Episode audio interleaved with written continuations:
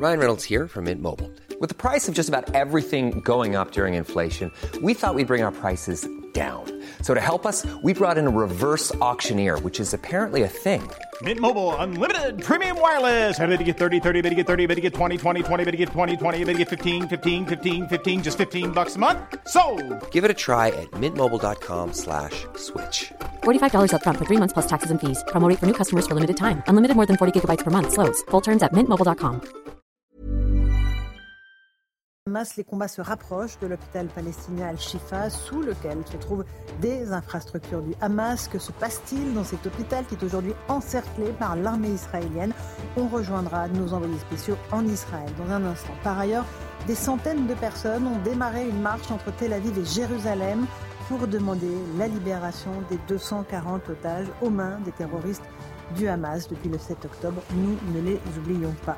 On entendra aussi Jean-Luc Mélenchon expliquer pourquoi, selon lui, la communauté musulmane s'est abstenue de défiler dimanche lors de la grande marche contre l'antisémitisme. On va en débattre ce soir. Et puis, avec Nadine Morano qui sera avec nous à 17h30, on reviendra sur la réaction des députés La France Insoumise après la projection des images du massacre du 7 octobre et aussi sur ce qui se passe autour de la loi immigration. Voilà pour les grandes lignes de nos débats ce soir. Tout de suite, le rappel des titres de l'actualité de 17h avec Simon Guillain. Dix stèles juives ont été découvertes dégradées dans le cimetière de Moulins-sous-Touvent dans l'Oise. La gendarmerie nationale a immédiatement diligenté une enquête et le parquet de Compiègne a été saisi des faits. Ce cimetière regroupe près de 2000 sépultures chrétiennes et juives de soldats allemands qui ont combattu durant la Première Guerre mondiale. Alors que la Cour suprême britannique juge illégal le renvoi de migrants vers le Rwanda, eh bien, le Premier ministre britannique et le président rwandais ont exprimé leur ferme engagement à mettre en œuvre ce projet. Un projet qui consiste à expulser automatiquement vers le Rwanda des migrants arrivés illégalement au Royaume-Uni. Les deux gouvernements qui travaillent donc actuellement sur un nouveau traité. Vers une nouvelle grève à la SNCF pour les vacances de Noël, le syndicat Sudrail envisage une puissante mobilisation pour s'opposer aux mesures salariales proposées par la SNCF. Et dans ce contexte, des journées d'action au moment des vacances de fin d'année sont donc envisagea- envisageables, indique le syndicat. Merci beaucoup Simon Guillain pour le rappel des titres de l'actualité. On est sur le plateau de Punchline avec Louis de Ragnel chez le service politique d'Europe 1. Bonsoir Louis. Bonsoir Laurence. On a le plaisir d'accueillir Gilles Taïeb. Bonsoir. Vous Bonsoir. êtes euh, le vice-président du CRIF, vous êtes représentatif des institutions juives de France. Geoffroy Lejeune est là, directeur de la rédaction de JDD. Bonsoir Geoffroy. Et Eric Revel, journaliste, ancien directeur de LCI. Bonsoir Laurence. Bonsoir. On va parler évidemment de ce qui se passe euh, en en Israël et euh, en particulier dans, dans la bande de Gaza avec les opérations de Tsahal. Mais avant, on va petit faire un petit détour euh, à propos de la libération du policier qui est l'auteur du tir mortel sur le jeune Naël. Euh, il a été euh, mis en prison euh, il y a le 27 juin dernier, donc ça fait plus de 140 jours qu'il a été incarcéré. Aujourd'hui, il a été libéré. Explication de Tanguy Hamon, puis on, on entendra ensuite la réaction du commissaire Mathieu Vallet. Le policier de 38 ans mis en examen pour la mort de Naël n'est plus derrière les barreaux. Suite à une nouvelle demande de mise en liberté la semaine dernière, il avait été interrogé par les juges d'instruction en charge du dossier. Après cet interrogatoire, les magistrats ont donc estimé qu'il devait être remis en liberté. Ils estiment en effet que les critères légaux de la détention provisoire n'apparaissent plus remplis à ce stade de l'instruction. C'est-à-dire qu'on estime qu'il n'y a plus de raison qui justifie qu'il soit gardé en prison. Cela peut être la crainte qu'il ne se présente pas à la justice, la disparition de preuves ou l'intimidation des témoins. Pour rappel, le policier était en détention depuis le 29 juin, soit quatre mois et demi. Il est désormais sous contrôle judiciaire. Il a versé une caution. Il a l'interdiction d'entrer en contact avec les témoins et les parties civiles. Il ne doit plus paraître à Nanterre. Il a l'interdiction de porter une arme. Les syndicats se disent satisfaits de cette mise en liberté. Ils espèrent maintenant qu'il puisse être blanchi par la procédure. Merci beaucoup Tanguy Hamon, commissaire Vallet, vous êtes euh, en ligne avec nous. Les policiers réclamaient depuis longtemps euh, la libération de, ce policier qui est mis en examen pour meurtre. Euh, Est-ce qu'aujourd'hui vous êtes satisfait? Oui, bonsoir Laurence. D'abord, c'est un soulagement pour toute la profession, pour tous les policiers.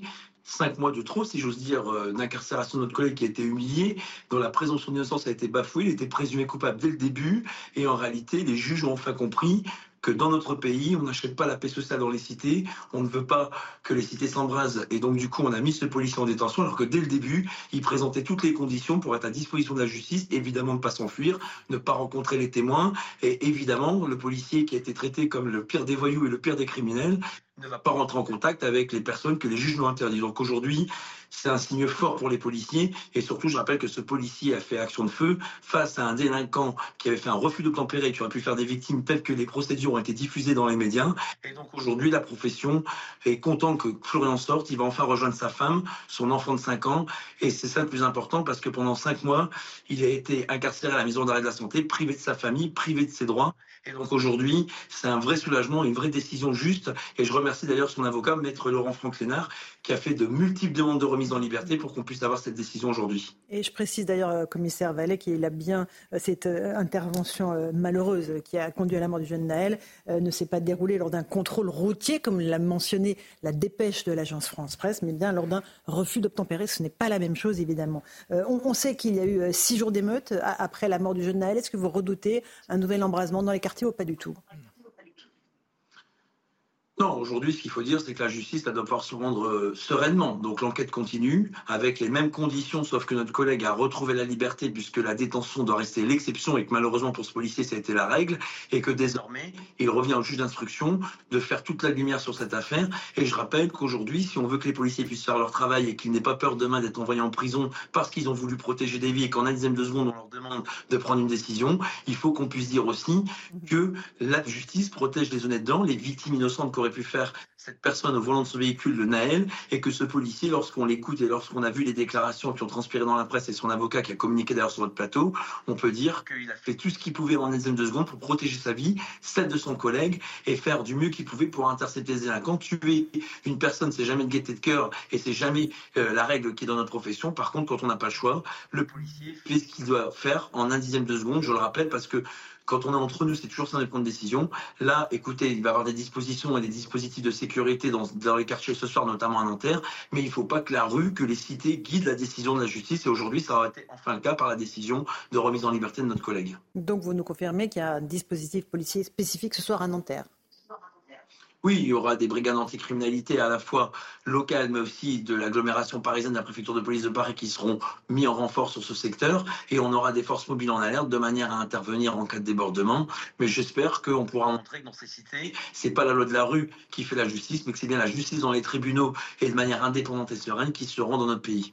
Très bien, merci beaucoup, commissaire Vallet, de cette réaction en direct sur CNews. Euh, un tout petit mot, Eric Revel, sur cette bah, euh, libération sous condition, oui, oui, sous contrôle judiciaire. Hein. Juste dire deux choses, c'est qu'évidemment, on avait été euh, frappé de cette présomption d'innocence qui avait été foulée au pied lorsque ce policier avait été incarcéré le 29 juin. Mais je voudrais dire deux choses, c'est qu'il y a eu des émeutes suite à ce qui s'est passé pour ce pauvre Naël, qui n'était pas non plus un petit ange, mais il y avait des craintes quand même de, troubles alors le public qui aurait pu, euh, qui aurait mhm. pu euh, se perpétrer si euh, le policier n'avait pas été mis en prison. J'ajoute quand même que dans l'état d'émotion et de violence où on était, vous vous souvenez autour de, cette affaire, même pour sa vie à lui, peut-être. Alors je ne dis pas qu'il fallait l'incarcérer pendant quatre mois et des poussières, mais en mhm. tout cas, c'était peut-être aussi une façon de le protéger et de protéger sa famille qui était gardée. Voilà, c'est la seule le petit commentaire que je voulais faire. Et on rappelle, Louis Daniel, qu'il est à la disposition de la justice euh, sous contrôle euh, judiciaire. Absolument. De toute façon, il n'a pas le droit d'aller à Nanterre, euh, donc il va devoir pointer au commissariat. Enfin, de toute façon, quand on voit le, profil de,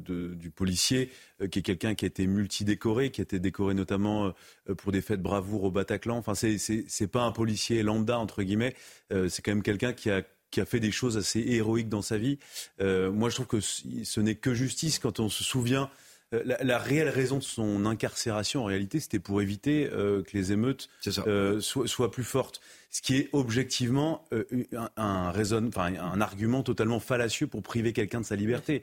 Et, je termine simplement d'un mot, euh, en reprenant les propos euh, du directeur général de la police nationale, Frédéric Vaux, qui avait fait cette demande à ce que un, policier qui ouvre le feu dans le cadre d'une intervention, d'un refus d'obtempérer, ne puisse mhm. pas être placé en détention provisoire. Parce qu'en fait, rappelons quand même qu'il faut remettre les choses à l'endroit. Un policier qui ouvre le feu, c'est pas du tout pareil que quelqu'un qui ouvre le feu euh, qui n'a pas de permis de port d'armes, qui n'est pas habilité et surtout qui n'est pas assermenté. Pas l'autorité de l'État. Et en fait, c'est pas la même chose. Et donc, mm, euh, pour moi, en fait, ça fait partie du, métier d'ouvrir, ça peut faire partie du métier de policier d'ouvrir le feu. Évidemment, pas forcément de donner la mort, mais, mais donc, moi, mm. j'ai toujours été très choqué euh, par le fait que ce policier a été placé en détention provisoire pendant cinq mois. J'entends les arguments pour le protéger des autres. Honnêtement, je pense que on lui ah. poserait la question est-ce que euh, vous avez été content qu'on vous protège pendant cinq mois euh, du monde extérieur? Non, mais, il n'avait pas sa place. Non, mais je ne remets pas en cause le, ce qu'a fait le policier par rapport à, ce, à ce jeune qui était visiblement un malfrat quand même. Bon, il faut dire les choses. Mais ce que je veux dire, c'est que j'imagine qu'aujourd'hui, même libéré, il va retrouver sa famille et c'est une chance et c'est un grand bonheur, mais il va être protégé également. Il va être forcément protégé là où il habite.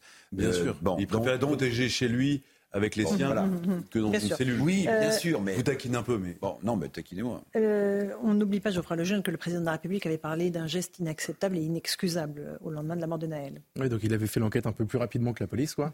Et moi, ce qui me choque dans cette affaire, c'est qu'en réalité, pour le dire différemment, on est capable d'enfermer des innocents ou des présumés innocents euh, pour éviter l'embrasement des cités et la guerre civile. Je note que ce comportement-là, euh, ce comportement-là peut se retrouver dans d'autres circonstances. Je, je, sais que le sujet n'est pas le même, mais on sait que le président de la République a refusé de se rendre à la marche contre l'antisémitisme cette mhm. semaine après avoir reçu euh, comme témoin de moralité de l'état des banlieues Yacine Bellatar, qui l'a alerté sur les potentielles conséquences de sa présence dans le cortège.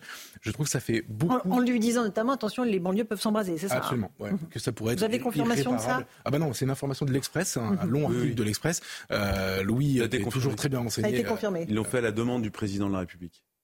Donc c'est pas une initiative hmm. personnelle. Parce que la question, Emmanuel Macron a demandé à Yacine Bellatar de venir à l'Élysée. La, question s'est posée. Vous savez, des conseillers de l'Élysée ont le droit de rencontrer qui ils veulent. Enfin, moi en soi, ça ne me choque pas. C'est des conseillers de l'Élysée, c'est pas Emmanuel Macron. Non, c'est pas Emmanuel Macron. En revanche, euh, la question était de savoir est-ce que c'est Emmanuel Macron qui leur a demandé de le faire ou est-ce que c'est une initiative euh, mhm. Donc, pardon, je vous interromps. Plus, c'était brillant ce que vous disiez, Geoffroy. Geoffroy, allez-y. Continuez. C'est l'info de l'Express euh, qui donc a été confirmée depuis. C'est que voilà, il a tenu à prendre la température des banlieues avant de prendre la décision d'aller ou non à la marche contre l'antisémitisme. Et je fais le parallèle avec le maintien en détention de ce policier qui est en fait présumé innocent, même si le président l'avait un peu rapidement euh, condamné. Et, euh, et, en fait, ça fait beaucoup de décisions lourdes et importantes qui sont prises en mhm. fonction du climat des banlieues. Et je pense que c'est pas ça la, mhm. la, et, je rappelle quand même, je rappelle quand même une chose, c'est qu'au moment de l'affaire, vous vous souvenez, euh, il y avait une cagnotte qui avait été lancée par Jean Messia et qui avait montré l'élan de solidarité qu'il y avait eu pour ce policier. Il a d'ailleurs été convoqué par la police après pour la famille du défunt. Par la justice. Et, là. Euh, d'accord. Et, et, juste, moi j'ai bien noté que l'agence euh, France Presse a parlé euh, de la mort euh, du jeune Naël lors d'un contrôle routier, ce qui n'était pas le cas. Il s'agissait d'un refus d'obtempérer. Et une course-poursuite. Absolument. Euh, Gilles Taïeb, quand on, voit effectivement les, euh, les arguments que Yacine Ballatar aurait pu développer auprès des conseillers de l'Élysée pour dissuader le président d'aller dans la marche contre l'antisémitisme, quelle est votre réaction? Je pense que ce n'est pas la, bonne, la bonne personne à consulter lorsqu'on veut avoir un, un, avis sur ce qui va se passer, parce qu'il fait partie des agitateurs et qu'en tant que tel, euh, je ne sais pas pourquoi il aurait plus de légitimité que d'autres qui lui auraient conseillé de venir, de passer euh, et de faire partie de ce mouvement. Je pense que ça a été, pour ma part, je pense que ça a été une erreur de sa part de ne pas être là. Et euh, mais j'ose espérer, parce que je reste toujours confiant quand même, que notre République ne dépend pas des Yassine Benatar, sinon mm-hmm. on va déposer les armes. Euh, voilà pour la séquence Yacine Bellatar. On va s'intéresser à ce qui se passe maintenant en Israël. Euh, on va évoquer les, combats dans la, bande de Gaza. Mais il y a aussi quelque chose de très marquant, cette marche de cinq jours qui a été entreprise jusqu'à Jérusalem depuis Tel Aviv. Euh, les familles des otages qui tentent par ce biais-là d'attirer l'attention sur la situation de leurs proches qui sont détenus par le Hamas et évidemment pour mettre la pression sur le gouvernement israélien. Récit d'Adrien Spiteri. Rendez-les à leur famille, maintenant. Ce sont les mots scandés par ces familles israéliennes dans les rues de Tel Aviv hier. Sur leurs pancartes ou leurs t-shirts, des images de leurs proches détenus par le Hamas depuis le 7 octobre. Pour demander leur libération, ces femmes et ces hommes ont entamé une marche de cinq jours jusqu'à Jérusalem. Nous irons à Jérusalem où siègent les personnes qui ont le pouvoir de décider, où siègent le Premier ministre et le gouvernement, où se trouve toute la Knesset et nous exigerons de les rencontrer. 63 km à travers le centre du pays pour réclamer des réponses aux autorités israéliennes. Nous voulons savoir ce qui se passe et à part cela, je ne sais pas quoi faire d'autre. Je n'ai pas de solution, mais ce n'est pas mon travail d'obtenir une solution. Il n'y aura ni victoire, ni statu quo, ni rien si nous ne les libérons pas. Dimanche, le Premier ministre israélien a évoqué la possibilité d'un accord visant à libérer certains otages. Il serait 240 dans la bande de Gaza, selon Tsahal. Jules Taïeb, évidemment, le sort de ces otages euh, est une préoccupation constante euh, et pour leur famille, mais aussi pour le gouvernement israélien. Ils ont évidemment ça en tête euh, alors que les combats se déroulent dans la bande de Gaza. Tout à fait. Rappelons les faits.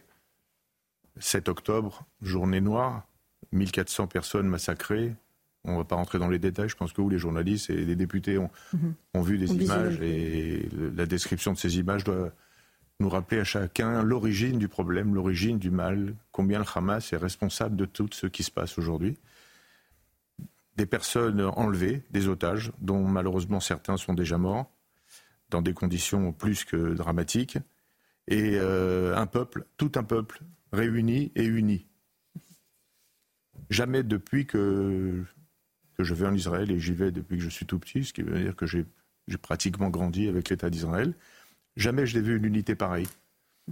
Dans les manifestants, comme dans les militaires, il y a ceux qui manifestaient tous les soirs contre le gouvernement, il y a ceux qui le soutenaient, il y a les religieux et les non-religieux, il y a un peu toute cette masse israélienne qui montre la vitalité de cette société israélienne, et ils sont tous unis. Et tous, en tout cas, affirment qu'il faut en finir avec le Hamas personne n'acceptera de retourner aux frontières si le nettoyage n'a pas été fait. Mhm. Les kibbutzim de frontières, rappelons-le, étaient des kibbutzim habités par des gens de gauche et d'extrême gauche. Je suis allé euh, au kibbutz de frontières à Kfar Aza. J'étais à Cholit il y a quelques jours. Cholit, un petit kibbutz paradis fondé euh, il y a je ne sais combien d'années. 84 euh, habitants, 15 ont été massacrés. Des enfants, un rescapé de la Shoah de 92 ans, que les nazis euh, islamiques aujourd'hui n'ont pas trouvé mieux à faire que de le brûler. Les nazis ne l'ont pas brûlé, eux l'ont brûlé. Et tout ce peuple qui se réunit aujourd'hui, c'est normal. On, est derrière les parents. Mmh, mmh. Euh, j'étais à Tel Aviv euh, hier encore, en face du, ministère de la Défense, sur un trottoir. Il y a toutes les familles qui sont là et toute la journée, des gens viennent les voir. On ne parle pas politique. Mmh. On parle de vies humaines. On rappelle combien elles sont importantes. Et donc cette marche, elle est un cri du cœur. Alors oui, on appelle au retour voilà, des pleurs, mhm. on appelle à la libération des otages, on appelle à la libération de chacun d'entre eux. Le gouvernement, je ne sais pas si c'est encore entre ses mains, mais on ne peut pas payer n'importe quel prix pour libérer n'importe quel otage. Mais en Israël, ce qui est certain, c'est que pas un individu, pas un Israélien, pas un soldat ne peut imaginer qu'il va être abandonné. C'est ce qui fait que le peuple est autour de son armée aujourd'hui. Bien sûr, Et, on a appris que le Qatar, a priori, faisait pression pour la libération de 50 otages en échange d'un cessez-le-feu de trois heures. C'est un marchandage qui est en cours. Euh, s'il permet de sauver des vies, il faut le faire. Il faut le faire. On va juste écouter Emmanuel Macron qui est en déplacement à Berne aujourd'hui en Suisse. Euh, il a évoqué brièvement la question d'un cessez-le-feu. Écoutez-le. Un cessez-le-feu à Gaza, monsieur Macron Un cessez-le-feu à Gaza, on compte sur vous pas le faire tout seul. on a besoin de vous. C'était clair. Voilà, on ne peut pas le faire tout seul, le cessez-le-feu. Comment est-ce qu'on peut bah, peut-être vous rapidement, Monsieur Taïeb, et après je vous passe oui, la parole. Oui, moi je veux dire que le mot cessez-le-feu, c'est une incantation euh, avec un, du bien de la bien-pensance. Moi, j'aimerais que chacun de ceux qui écoutent et qui réclament se mette à la place de ces, de, ces Israéliens. Mhm. Et 1400 morts, ça serait 14 000 en France. Mhm. Des milliers de, roquettes qui tombent tous les jours. S'il n'y a pas plus de morts en Israël, c'est parce qu'il y a le dôme d'acier. Sinon, ce serait des dizaines de milliers de morts en Israël. Ça, ça n'intéresse personne, visiblement, et on demande à, l'armée israélienne de faire un cessez-le-feu. Un cessez-le-feu, pourquoi faire? Mhm. Pour sauver qui? Il faut d'abord sauver les Palestiniens de ce Hamas parce qu'ils en sont les premières victimes. Mhm. Et il faut sauver les Israéliens qui sont de l'autre côté, qui n'en peuvent plus, parce que depuis des années, mhm. on essaye, par, en donnant de l'argent, on essaye par des moyens, le Qatar et autres, de, s'imaginer qu'ils peuvent, avoir la main mise sur le, le, Hamas. Non, ce sont des criminels, ce sont des assassins, et on n'en finira pas tant qu'on ne les aura pas éliminés. Hum, euh, rapidement, euh, Eric, bah, Geoffroy, euh, sur le cessez-le-feu. On en parlait hier avec Thibault de Montbrial. Moi, il me pose un problème, c'est qu'un cessez-le-feu dans une guerre, c'est entre deux armées régulières. Mmh. Demander un cessez-le-feu, c'est un, un, mot qui s'applique à ça. Là, c'est compliqué d'imaginer demander un cessez-le-feu par rapport à masse. Mais ce que je voudrais dire sur le fond, c'est que je ne dois pas être le seul, mais j'ai beaucoup de mal à suivre la, politique diplomatique du président de la République au Proche-Orient. Mhm. Vous vous souvenez, il a appelé à une coalition anti-Hamas comme contre le international. Euh, bon, il a, il a rebroussé chemin, il a appelé un cessez-le-feu. Ensuite, il a appelé le président israélien Herzog pour lui dire non, mais continuez euh, ce que vous êtes en train de faire. Il a parlé euh, de, de, de période humanitaire. Enfin, voilà, et, souvenez-vous ce qui s'est passé. humanitaire. Et souvenez-vous ce qui s'est passé, qui est une première dans la diplomatie euh, française, mhm. c'est que cette note qui a été publiée par le Figaro euh, hier, de quelques ambassadeurs de France en poste au Proche-Orient, qui estiment dans une note, bon, édulcorée, façon Quai d'Orsay, c'est subtil, mais qu'en gros, euh, le président de la République... N'a pas de ligne. oui. Est trop pro-israélien. oui. Non mais le, le, oui, mais c'est ça la vérité. Non mais c'est ça le problème du en même temps, c'est qu'il passe pour voilà. pro-israélien pour des honnêtement des ambassadeurs euh, qui, je vois un peu le profil, euh, c'est des gens qui ont été que dans cette zone-là et ont fini par épouser la cause palestinienne. Et, et, en France, il passe euh, pour quelqu'un qui est pro-palestinien. Donc, soit il est pro-israël. en fait, c'est les limites du en même temps. il est ni pro. on passe du en même temps. Vous avez raison. Il y a toujours eu. Les, les, Américains ont toujours été en appui d'Israël et la politique française globalement a toujours été plutôt pro-arabe. Souvenez-vous du mm-hmm. voyage de Chirac, etc. Mais ce que je veux dire, c'est que surtout dans, dans cette note on sent que les, ambassadeurs dénoncent le fait qu'il n'y a pas de ligne directrice. Ah si, il, bon, on va pas passer trois heures sur les diplomates là, c'est quand même euh, Epsilon, excusez-moi, hein, mais bon. Ah Juste sur le cessez-le-feu, Geoffroy Lejeune, un cessez-le-feu, faut un cessez-le-feu, euh, on peut pas être seul à le faire, euh, dit Emmanuel Macron. Moi, ce que, je trouve dérangeant avec le cessez-le-feu, c'est le, le, le, comme, comme vient de le rappeler Eric, le, changement de discours en aussi peu de temps, en un mois, du président de la République. On peut ajouter à la litanie qu'a égrené Eric la, la, les déclarations à la BBC le week-end dernier et le l'envoi le, de, d'un bateau humanitaire euh, mhm. euh, et cette espèce de préoccupation pour les civils. Là, moi, j'ai pas de problème avec les civils palestiniens, évidemment, hein, mais ça veut dire quoi? Cesser le feu Ça veut dire cesser le feu face à qui?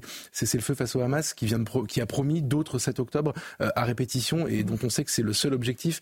C'est absolument illisible, absolument pas clair. Et disons que quelle que soit la vision qu'on a de ce conflit, et euh, moi je connais l'histoire de la position de la France, la politique arabe de la France, etc., euh, ce dont on pouvait être fier par le passé, c'était d'avoir un rôle, euh, entre guillemets, non aligné, donc de puissance, de puissance médiatrice dans la région. Aujourd'hui, on est, comme disait Louis, on n'est ni pro-arabe, ni pro-israélien. On est complètement, on a, on a perdu. On est nulle part. On est nulle part. Si vous me permettez, je voudrais juste, je voudrais juste rajouter que ce cessez-le-feu, c'est vraiment, comme je disais tout une incantation, ça sert à rien, parce que aucun pays arabe, en vérité, ne veut le cessez-le-feu. Bien sûr.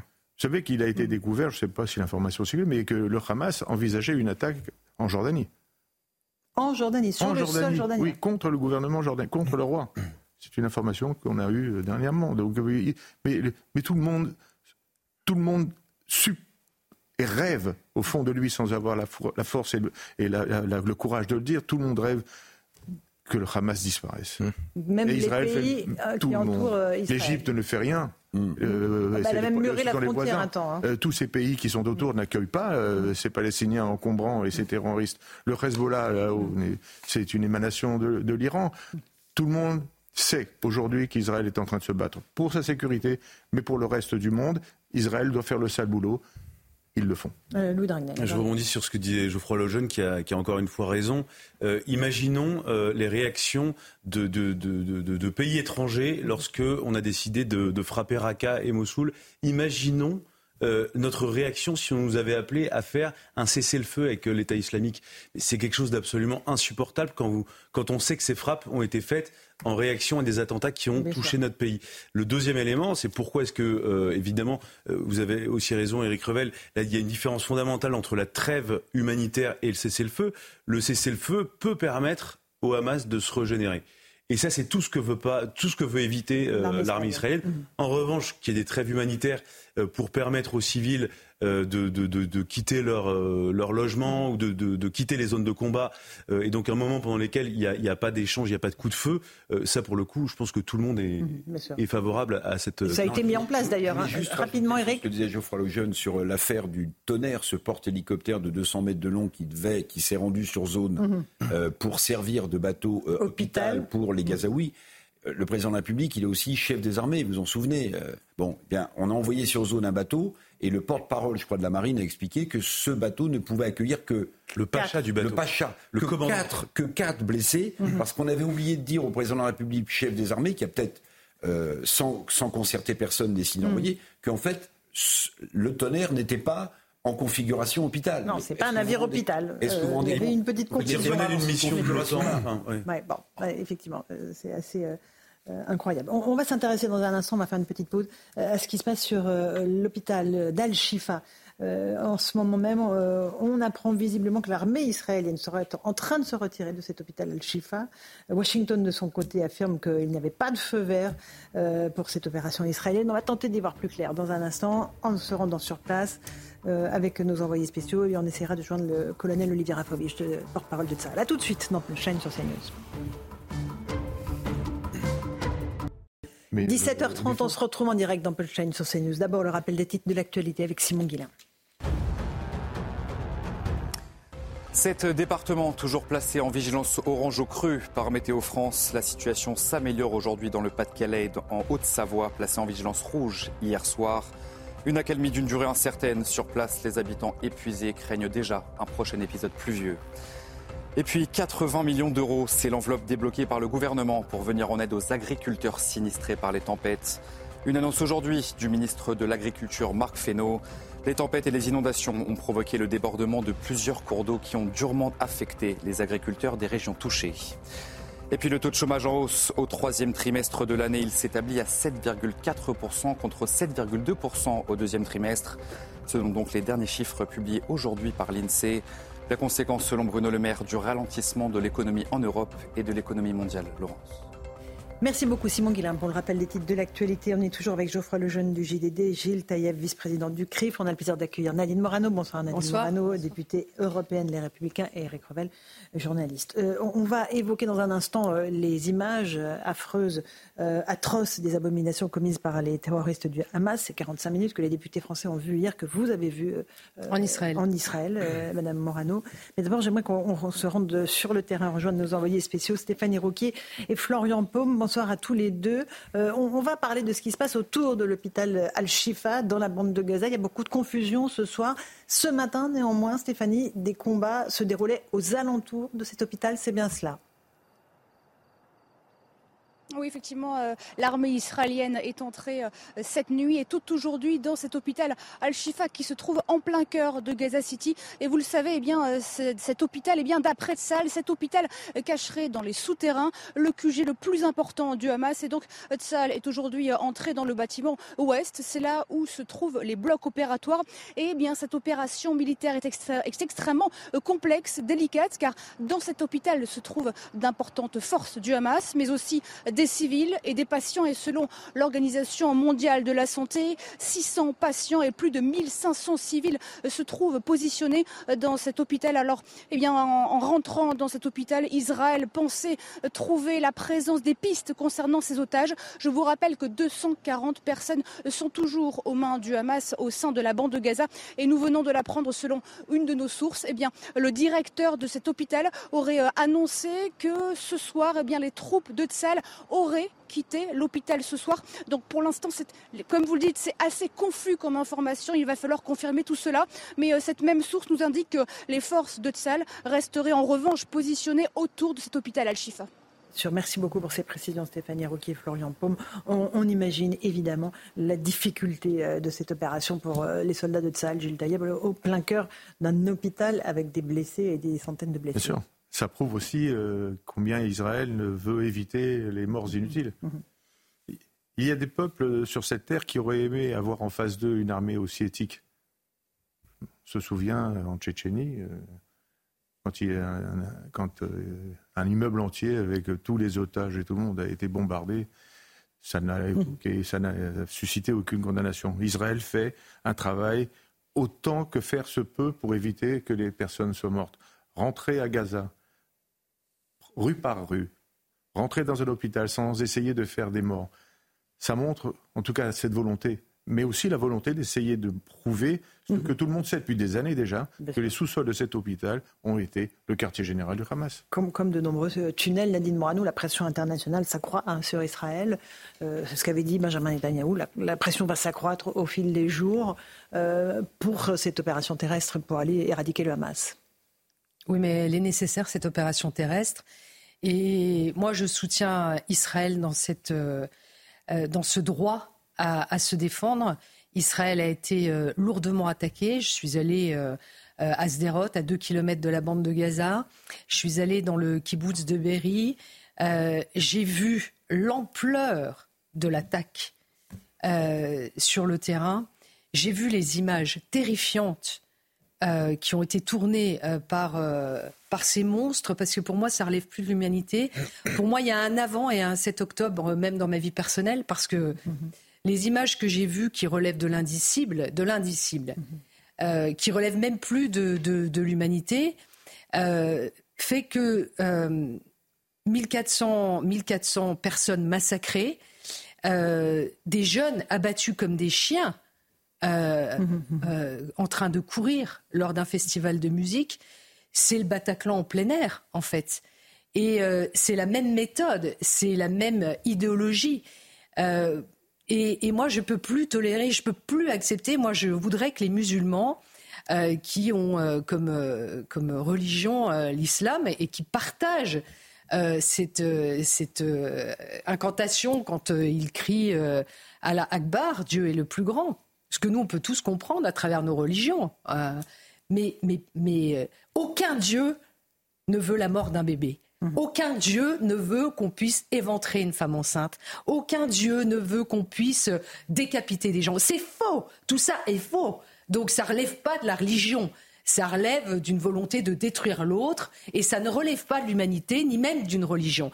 Et donc ces gens utilisent la religion musulmane. Et c'est mhm. pour ça que j'aimerais bien aussi euh, entendre se lever des voix, mais très fortes, en disant c'est pas en notre nom. Et c'est pas au nom de notre religion. Et nous, on va vous combattre. On sera les premiers à vous combattre. Parce que ce qui a été fait à Israël, il y a aussi une volonté politique de reconsolider en fait le monde arabe, parce que l'Iran est très déstabilisé. Et la victime, c'est Israël. Et donc, euh, que, comme euh, vous le disiez, je, c'est la vérité. Je pense qu'Israël met beaucoup de précautions dans sa réplique, aussi faire que se peut. Il y a énormément de victimes civiles. Euh, et, je ne voudrais pas que dans l'opinion internationale, parce qu'aujourd'hui, avec la bataille des images, on voudrait faire oublier le massacre du 7 octobre. Personne et ça, il ne faut pas oublier ce massacre du 7 octobre. Et nous avons une mission. Nous, on a quand même euh, euh, des Français, on a 40 compatriotes qui sont morts.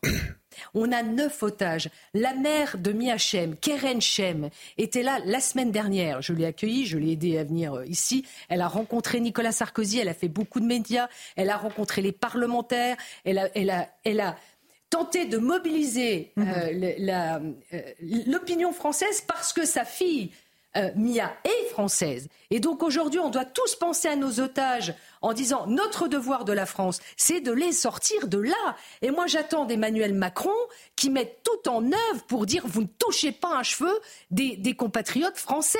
Il va, il va positionner un hôpital. Même des 240 ah, otages. Hein, ah, mais bien sûr, non, mais de 240 otages. mais des 240 otages, évidemment. Mais lui, il a un devoir vis-à-vis aussi de sa propre population, comme euh, le président Biden a un devoir vis-à-vis des Américains. Et donc, euh, il doit se mobiliser et, il doit, parce que le bateau euh, hôpital, très bien.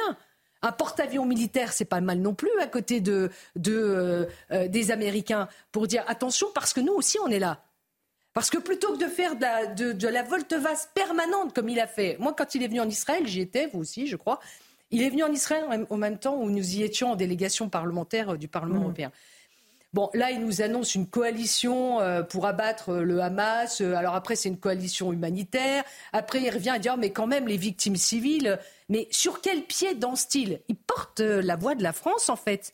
Et moi, j'attends de la voix de la France qu'elle ait une voix de fermeté et qu'elle fasse respecter la dignité humaine d'un État qui a été lourdement attaqué. On va, on va parler de la diffusion de ces images que vous avez vues, que vous avez sans doute vues aussi, Monsieur Taïeb. Hier, elles ont été présentées aux députés français à l'Assemblée nationale. Très important, il y a des députés de la France insoumise qui s'y sont rendus. Euh, c'était une interrogation. On ne savait pas s'ils accepteraient de s'y rendre. Euh, ils ont euh, produit des explications euh, confuse, on va le dire, là encore, euh, parlant euh, notamment d'une opération de propagande. On va écouter un court extrait de ce qu'a dit Émeric Caron, puis je vous ferai réagir tous les deux à, ce qui s'est dit. Il faut quand même aussi avoir conscience que c'est un film qui est réalisé par l'armée israélienne, qui est monté par l'armée israélienne, et que donc bien évidemment il y a un but derrière la projection de ces images. Et moi je fais partie de, de ceux qui disent très bien, nous les avons vus, il faudrait que nous puissions voir également maintenant un film qui nous montre ce qui se passe à Gaza en ce moment. Marise en parlait. Je suis comme Marise. Moi, je trouve que tout ce qu'a dit Marise était parfaitement juste au mot près. Je suis comme Marise Burgot. Je suis euh, euh, dégoûté de ce que je viens de voir. Et, mais je suis aussi complètement bouleversé par les images de ces enfants euh, qui sont tués, qui sont déchiquetés, qui sont rendus orphelins, et par centaines et par milliers et dont, je suis désolé de le dire, on ne parle pas assez. Et nous, en tant que parlementaires, si on nous dit il faut que vous voyez ces images pour être informés, est-ce que vous renvoyez dos à voilà, un film monté, euh, de la propagande. Les, mots sont, sont, sont Moi, pendant un moment, je faisais partie de ceux qui disaient Je ne veux plus de la France insoumise et de cette extrême gauche lors de mes euh, commémorations. Parce que je me disais à l'époque Ils viennent pour pleurer les juifs morts, alors qu'on voudrait qu'ils soutiennent les juifs debout et les juifs vivants. Mm. Et là, maintenant, même les juifs morts, oui. même ils crachent dessus. Propagande. Donc aujourd'hui, ces gens-là ne sont même plus. Euh, ils ont bien fait de ne pas venir à la manifestation. Ils ont, ils ont été profanés, le, le Veldiv, en voulant déposer des, des, fleurs là-bas euh, à la mémoire euh, de ceux qui ont le été matin de la manifestation. Heureusement que des gens étaient en face d'eux pour le rappeler qu'ils n'ont pas le droit de récupérer. Ce sont des gens infréquentables, ce sont des antisémites, ce sont des gens qu'il faut bannir de notre société. Nadine Morano sur ce que vient de dire Emery Caron. Ils disent des images montées. Mhm. Qui a tourné ces images? C'est le Hamas qui a tourné ces images. C'est ces monstres du Hamas qui ont tourné ces images avec euh, leurs propres caméras pour euh, sans doute euh, bah, susciter des réactions imbéciles comme la sienne, en fait, en pensant que peut-être ça allait servir de, propagande. En fait, ces images, quand il dit, mais moi je voudrais voir aussi de l'autre côté ce qui se passe à Gaza, il oublie que en fait les victimes sur Gaza sont aussi les victimes du Hamas. Parce que vous le dites dans tous vos reportages, le Hamas met euh, ses, quartiers généraux, ses armes sous les hôpitaux, sous les écoles. Ils se servent des enfants, des femmes, de la population qu'ils empêchent de, se déplacer alors qu'Israël prévient qu'il va intervenir. Mmh. En fait, le Hamas est responsable des victimes civiles en Israël, des victimes civiles euh, sur la bande de Gaza et donc des victimes palestiniennes. Monsieur euh, Caron devrait dire, au regard de ces images-là, le seul responsable, c'est le Hamas. Ça devrait faire. Je ne comprends même pas que ça ne fasse même pas consensus partout dans la classe politique. Alors, on va écouter Jean-Luc Mélenchon parce qu'il a fait une vidéo sur YouTube et il a expliqué pourquoi, selon lui, la communauté musulmane n'était pas venue à la marche contre l'antisémitisme euh, de dimanche. on va écouter les explications de M. Mélenchon. Comment voulez-vous, si vous êtes musulman, aller dans une, marche où on vous insulte? Cette marche ne pouvait pas être une marche de rassemblement nécessaire contre l'antisémitisme et tous les racismes. Il n'y avait qu'à rajouter ça, tous les racismes. C'était terminé. Le Front National ne venait pas, les Émoriens non plus. Mais ils l'ont pas fait, et ils l'ont pas fait exprès. Je veux dire, lutter contre le racisme avec des racistes. C'est tout simplement pas possible. Voilà pourquoi nous avons fait les choix que euh, nous avons faits. Et cette marche est un échec. C'est effrayant. Euh, alors, peut-être M. Taïeb et après je prends la Je vais juste euh, commenter ce que ce que ce Mélenchon est devenu aujourd'hui. Aujourd'hui, il est le principal diviseur de notre nation, il est le principal allié du, du Hamas quand on parle aujourd'hui, vous savez, on, a été des premiers à combattre euh, le racisme et l'antisémitisme. On les mettait les deux ensemble. Racisme et antisémitisme, racisme et antisémitisme.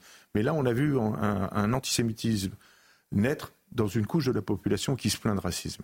Et aujourd'hui, c'est ça le drame. Mhm. Aujourd'hui, des gens comme ça ont fait en sorte qu'ils se sont inscrits dans, un, dans, dans une dialectique qui nous sépare les uns les autres, qui va nous entraîner les uns et les autres dans un conflit ou peut-être dans une révolution intérieure à notre pays, et qu'on se doit tous, en tout cas, de les mettre de côté pour refaire Nation. Nation, mhm. sinon on est fini. C'est le mot antisémitisme qui les gêne en fait. C'est pour ça qu'ils ne sont pas allés manifester. Ils préfèrent racisme, la bannière racisme. C'est un, clin d'œil à leur, euh, leur, Ce qui est intéressant, c'est que l'islamophobie, c'est un concept de frères musulmans à l'origine.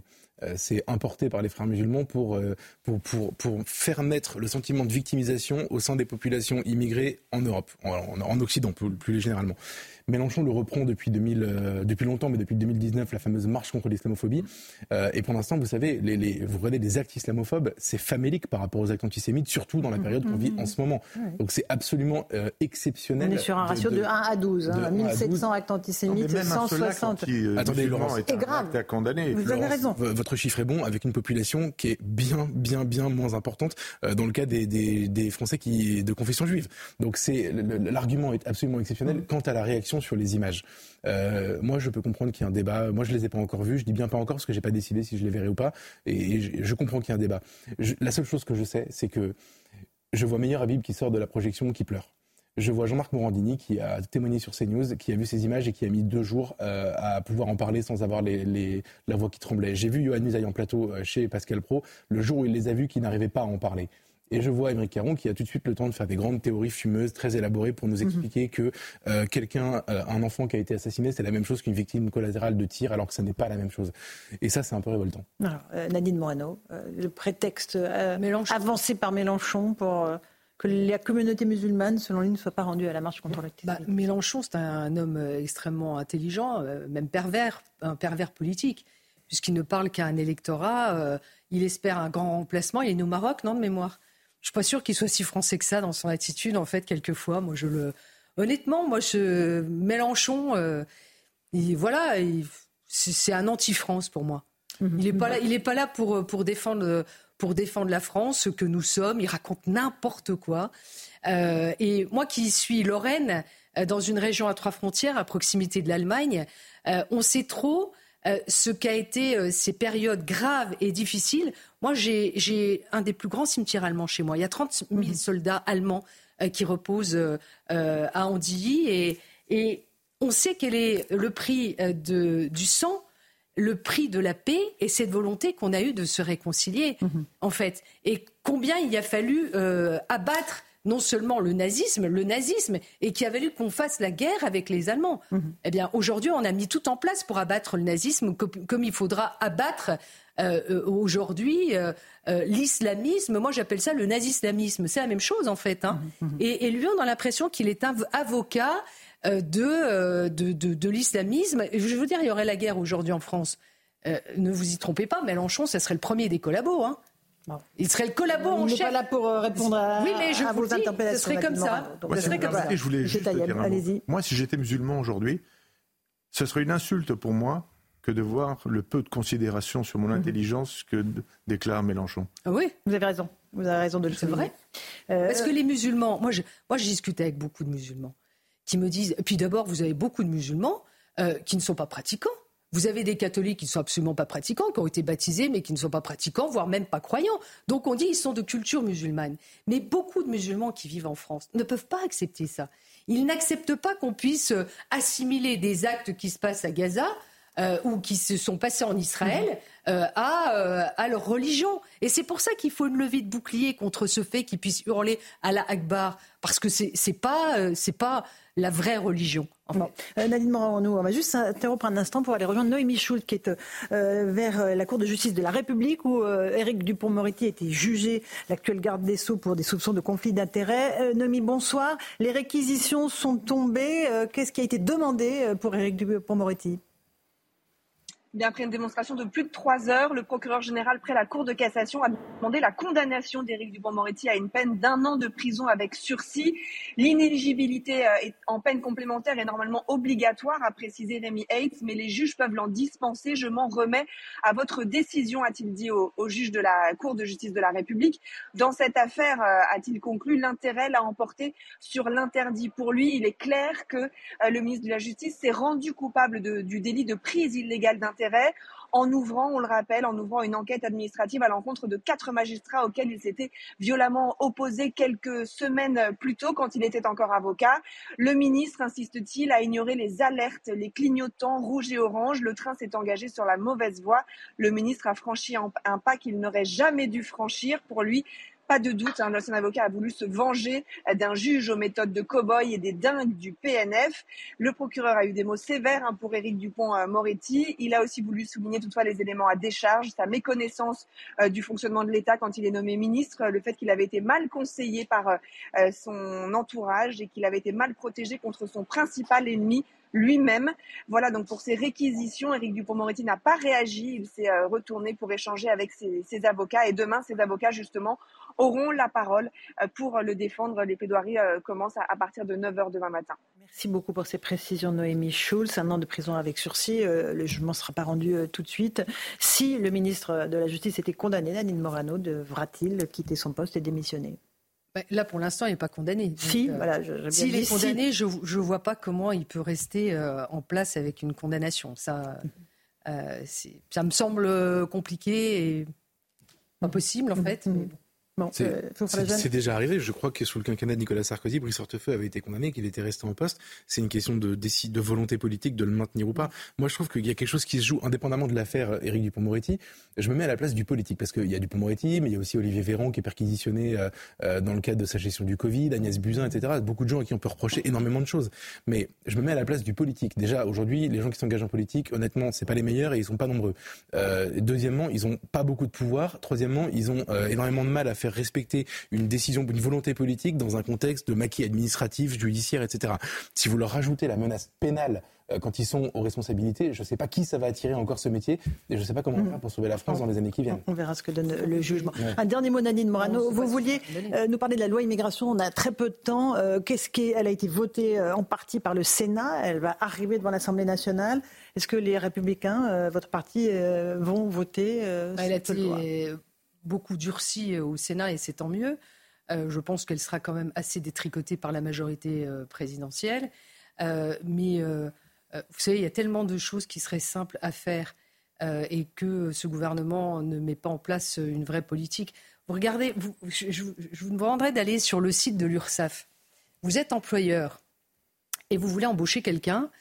vous faites une déclaration préalable d'embauche. On ne vous demande pas si vous êtes de nationalité française. Donc on peut vous embaucher euh, parce qu'on parle de régularisation euh, de, salariés euh, qui sont en situation illégale. Mais comment on peut être en situation illégale et pouvoir avoir un, job sans que les services de l'État ne vérifient? Il y a des petites choses comme ça à faire, vous savez, et qui permettraient de régler beaucoup, beaucoup de choses en profondeur.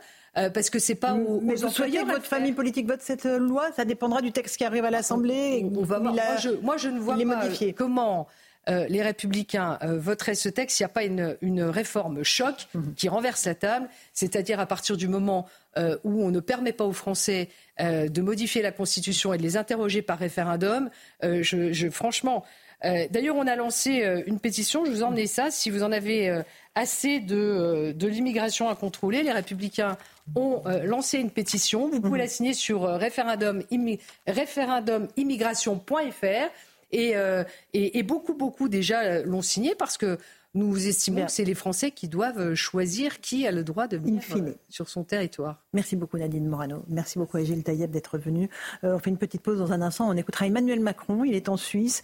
Il vient d'affirmer que la priorité de la France reste la libération des otages. Ça fait l'objet de discussion, a-t-il dit. Et il veut remercier en particulier le Qatar qui nous aide pour ces négociations sur les otages. On y revient dans un instant en punchline sur CNews et sur Europe 1. tout de suite. C'est vrai.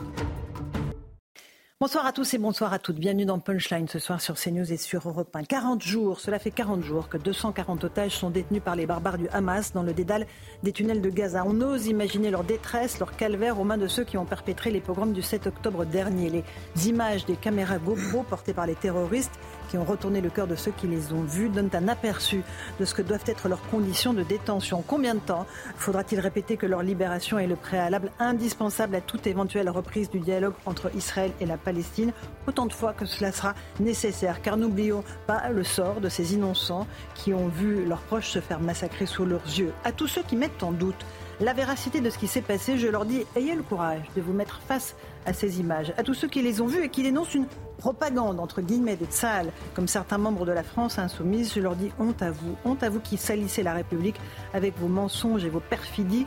Honte à vous qui souhaitez au fond dresser les Français les uns contre les autres uniquement dans le but de récolter quelques voix aux élections.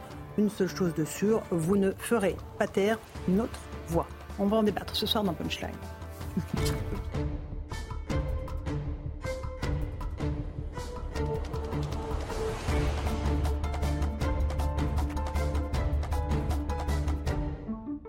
Il est pile 18h, bienvenue sur Europe 1 et sur CNews. D'abord le rappel des titres de l'actualité. Un an de prison avec sursis requis contre le ministre de la Justice Éric Dupont-Moretti. Le garde des Sceaux a été jugé depuis le 6 novembre par la Cour de justice de la République pour prise égale d'intérêt, ce qu'il conteste fermement.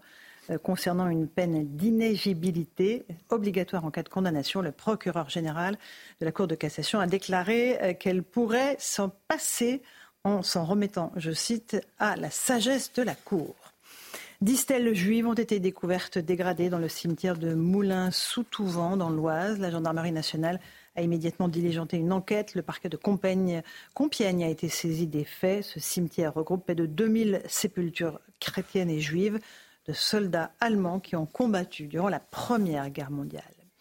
Sept départements toujours placés en vigilance orange au cru par Météo France. La situation s'améliore aujourd'hui dans le Pas-de-Calais et la Haute-Savoie.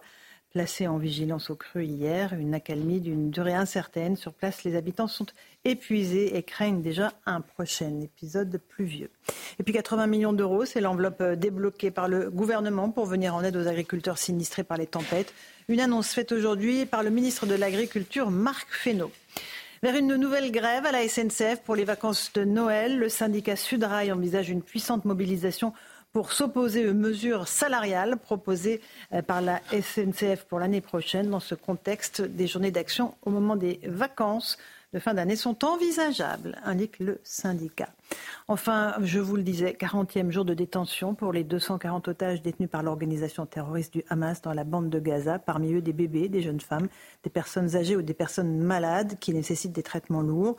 Huit de ces otages sont français. Ils se nomment Elia, Ofer, Sarah, Eitan, il a 12 ans, Mia, Orion, Oad et Erez. Nous pensons à tous ces otages ce soir et à leurs familles. Nous demandons une fois de plus leur libération immédiate et sans condition. 18h02, on est en direct dans Punchline sur CNews et sur Europe 1. Geoffroy Lejeune, directeur de la rédaction du JDD, est avec nous. Bonsoir Geoffroy. Bonsoir Laurence. Vincent Hervouet, éditorialiste politique étrangère d'Europe 1 est là. Bonsoir Vincent. Merci de nous faire l'honneur d'être sur ce plateau. Julien Dray, pardon, ancien Julien Drey, ancien député, est là aussi. Bonsoir Julien. Merci d'être là. Eric Revel, journaliste et ancien directeur général de LCI. On va commencer évidemment par les déclarations d'Emmanuel Macron. Le président français est en déplacement en Suisse aujourd'hui. Il a pris la parole euh, sur la situation en Israël et dans la bande de Gaza. Il a d'abord évoqué le sort des otages et la libération justement des otages. Écoutez-le. La priorité de la France est aujourd'hui la libération de nos otages de participer à la demande de la libération de tous les otages, mais en particulier évidemment des otages français ou binationaux qui sont aujourd'hui détenus par le Hamas. Cette libération doit être inconditionnelle. Elle fait l'objet de discussions qui euh, ont donné lieu encore à des échanges que j'ai pu avoir dimanche avec euh, plusieurs membres du gouvernement et le président euh, israélien, avec aussi l'émir du Qatar et plusieurs autres dirigeants de la région. Je remercie toutes les puissances amies qui nous aident dans ces négociations, en particulier le Qatar. Nous mettons euh, tout notre poids, toute notre force pour euh, libérer nos otages et euh, permettre aux familles de retrouver leurs proches. Voilà pour Emmanuel Macron, Vincent Hervouette. là, il s'agit de ne pas taper sur le Qatar qui nous aide pour négocier en quelque sorte avec le Hamas, c'est ça? Très probablement oui. Le, Qatar a été remercié à la fois par les par les Israéliens, par le Hamas, par par tout le monde. Hein. à chaque fois qu'a été libéré un il y a eu deux fois deux libérations, mhm. deux fois deux, euh, deux otages, et euh, le Qatar est intervenu dans les deux cas. Pour le reste, euh, il y a beaucoup de rumeurs.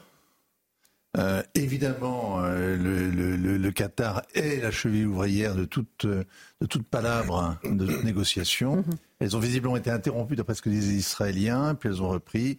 On n'en sait pas plus, c'est un secret aussi profond que les tunnels de Gaza. Bien sûr. Et espérons qu'il aboutisse en tout cas et que ces négociations aboutissent, euh, c'est sûr.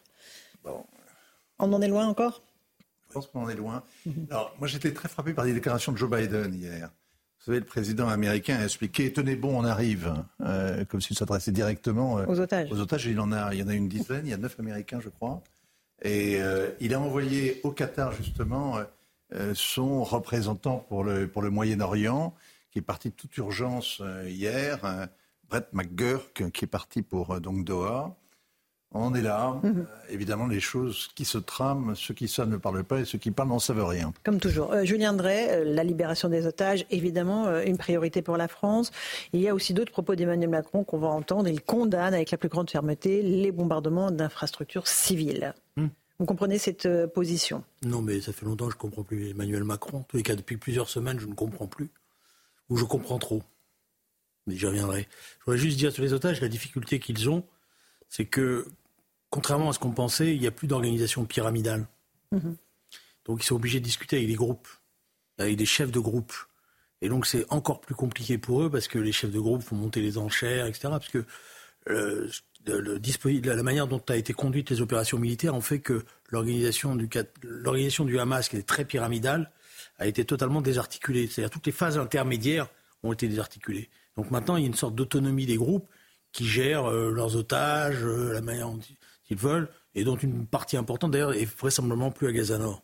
Mhm, très bien. Donc c'est la difficulté. En tout cas, nous, tous les soirs, nous nous, rendrons hommage euh, à, ces otages et nous donnerons leur nom et, montrerons leur visage sur nos deux antennes, CNews et Europa. On va écouter à nouveau Emmanuel Macron. Allez-y, monsieur. La première fois, la litanie des otages, c'est vraiment l'histoire de France depuis, depuis 40 mhm. ans. Mhm. Hein, c'est vraiment quelque chose de très particulier à la France. C'est la première fois qu'il y a des enfants pris en otage. Des bébés. 40 jours. Des bébés. Au secret total, hein, qu'il n'y a pas de négociation, il y a pas de, on ne sait pas qu'est-ce que réclament d'ailleurs les ravisseurs, à part euh, incriminer Israël pour euh, euh, leur mort si mhm. jamais elle devait advenir. Hein. On ne sait absolument. C'est une situation qui est tout à fait exceptionnelle. Et croyez-moi, il n'y a que CNews et Europe 1 qui, pour l'instant, a décidé tous les jours d'égrener le nom de ces otages, parce qu'évidemment, c'est un, un, enjeu central. Il faut saluer. Ça a été fait. Merci. Ça a été fait à l'époque pour les otages du Liban. Euh, il faut rappeler euh, qu'un certain nombre d'entre eux étaient journalistes et peut-être qu'il y avait un réflexe de corporation euh, à l'époque. Et aujourd'hui, ce, n'est pas le cas, mais nous, on pense à eux. On, va écouter le deuxième extrait d'Emmanuel Macron qui me semble très important parce que ça porte sur sa non-présence, son absence lors de la marche contre l'antisémitisme dimanche. il dit qu'il ne comprend pas ce débat en réalité, on va l'entendre dans quelques instants, qu'il ne comprend pas ce débat, il n'avait pas sa place, dit-il, dans cette manifestation. Julien Drey. Bah, c'est lui qui a initié la manifestation. Et le problème, c'est que tout ce qu'il fait est totalement contradictoire de jour en jour. C'est lui qui a initié la C'est lui qui, dans les repas, les dîners qu'ils ont là le mardi soir, a dit ça serait bien et tout, parce qu'il rêvait de faire Carpentras. Il rêvait de refaire Carpentras et d'être le grand. D'être François Mitterrand. Oui, mais il n'est pas François Mitterrand. Il est en train de le montrer. Mhm. Euh, je ne sais même plus qui il est. Mais euh, là, maintenant, vous avez un problème, c'est que il est terrorisé par l'idée que le conflit pourrait s'exporter sur le territoire français. Et donc, il a sans arrêt. D'ailleurs, il ne parle que de ça à ses interlocuteurs. Est-ce que vous croyez que dans les quartiers, est-ce que vous croyez que la population. Et comme il a un certain nombre d'interlocuteurs qui font monter la, sauce, mhm. Voilà, c'est tout. Donc la France n'a plus de politique diplomatique. Mhm. Mhm. Alors on va écouter Emmanuel Macron euh, à ce sujet de la marche contre l'antisémitisme. Écoutez. La place d'un président de la République n'est pas d'aller à une marche. Je le regrette. Et les exemples qui ont été pris n'ont pas lieu d'être. La dernière fois qu'un de mes prédécesseurs a été à une marche, c'était le lendemain d'un attentat, avec deux millions de personnes et plusieurs dizaines de chefs d'État et de gouvernement qui étaient dans la rue en France. Était-ce le cas dimanche dernier? Non. La marche était d'une nature totalement différente. Je m'en suis félicité. J'en partage les attendus. Mais mon rôle n'est pas de faire une marche. Mon rôle est de travailler pour aider à la libération de nos otages, ce que j'ai fait en appelant les responsables politiques qui m'aident à le faire en Israël et au Qatar. Et mon rôle est de continuer à préserver dans cette période l'unité du pays et de ne jamais renvoyer dos à dos les uns et les autres. Et à cet égard, veillons. Au moment où l'unanimisme semble se faire dans la lutte contre l'antisémitisme, à bien distinguer ses formes. Protéger les Français de confession juive, ça n'est pas mettre au pilori les Français de confession musulmane. Ce que j'ai trop entendu ces derniers jours et ces dernières semaines, c'est le faire au nom de l'universalisme. On est au cœur du sujet, là, hein, dans ce qu'il dit. Hein. Alors, il ment, Julien Drey Pourquoi il ment, Emmanuel Macron Je n'ai pas vu de gens, parce que je sais que sur les, sur les peut-être qu'ils regardent trop Twitter. Peut-être. Bon, alors peut-être que sur Twitter, ils voient effectivement. la France n'a pas mis en cause. Au contraire, elle se tient bien, la France. Euh, dans d'autres pays, il y aurait pu y avoir d'autres choses. Il n'y a pas eu très très peu. Il y a peut-être eu quelques dérapages, quelques lettres, etc. Mais nos Français, nos concitoyens, ils font la distinction. Donc il est en train d'inventer quelque chose. Mhm. il dit qu'il faut préserver l'unité du pays, je crois, le jeune. C'est pas qu'on est au cœur du sujet, c'est qu'on est au cœur de l'échec, en réalité. Pas de Macron d'ailleurs, de l'échec français tout simplement. Euh, je suis désolé, on a encaissé euh, Charlie Hebdo, l'Hypercacher, le Bataclan, euh, Nice, le Péramel, euh, sans jamais en effet qu'il y ait aucune euh, réaction hostile à l'égard des musulmans, parce que les gens sont malins, intelligents, ils font la différence, et ils sont capables de savoir que ça c'est pas en crachant sur une femme volée dans la rue qu'on va régler le problème de la France. Donc ça ne s'est pas passé. Ensuite, il, il, se sert de l'échec, je mets des gros guillemets, euh, de mobilisation de cette manifestation pour justifier que sa place n'y était pas. Mais avant, quand il a décidé de pas y aller, il savait pas qu'il y aurait de gens mm. dans la rue. Par ailleurs, en, en effet, il a, il a, contribué à le saboter.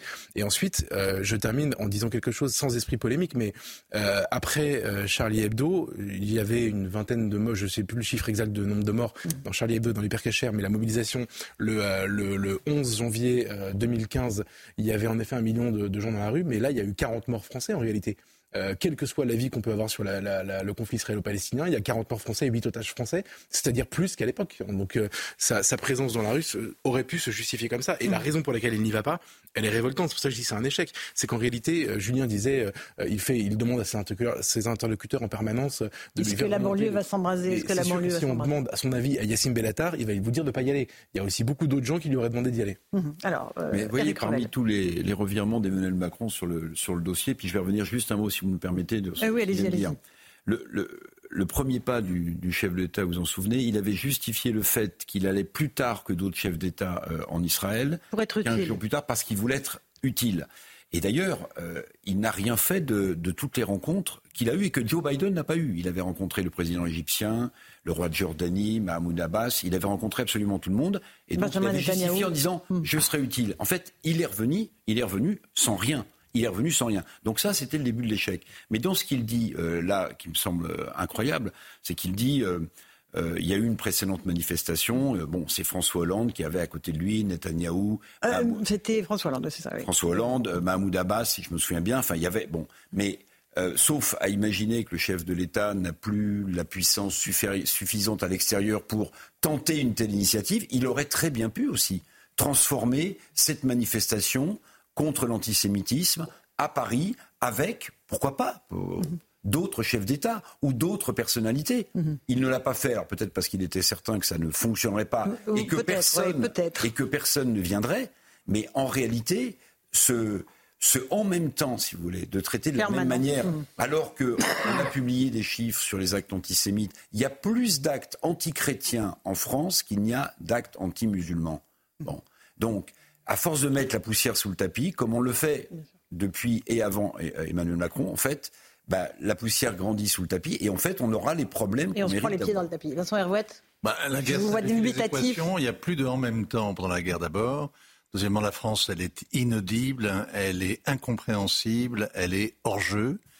Et rassembler, c'est une bonne idée que, que, qu'évoque Eric, pourquoi pas, effectivement, une manifestation. Mais quel, quel partenaire Vous auriez fait venir voilà. les Européens. Ça aurait L'Europe est été totalement constaté le grand vide. Sur Ça vous a pas échappé que sur la question, ben oui, évidemment, Ben oui. la guerre israélo-palestinienne a divisé les Européens. Il y a ceux du Sud, il y a ceux du Nord, grosso Ben modo, on fera ça comme ça, euh, qui sont euh, plus sensibles à la souffrance des Palestiniens ou au contraire plus révoltés par ce qui est arrivé à Israël. Mais et le grand paradoxe étant que le but du Hamas en commettant ces atrocités était de provoquer une réaction, comme disaient les militaires, disproportionnée hein, des Israéliens. C'est une réaction du fort au faible, c'est-à-dire une, une riposte massive et violente des Israéliens qui allait provoquer en conséquence une montée de l'émotion de par le monde et isoler Israël, outre le fait que ça s'appelle la confiance dans le gouvernement Netanyahou et que ça ruinait les accords d'Abraham. Mais cette émotion de par le monde, ce qui est très frappant aujourd'hui, alors que euh, on se bat à l'hôpital Al-Shifa, ce qui est très frappant, c'est que le monde arabe Ne dit rien. non, placide. Bien sûr. C'est très calme. Il n'y a pas d'émeute à Casablanca. Il n'y en a pas. Il n'y a pas de, de- de révolte dans le Golfe contre les, les pétromonarchies qui faisaient Miami avec euh, le gouvernement Netanyahou. Il y a un grand silence et des protestations très.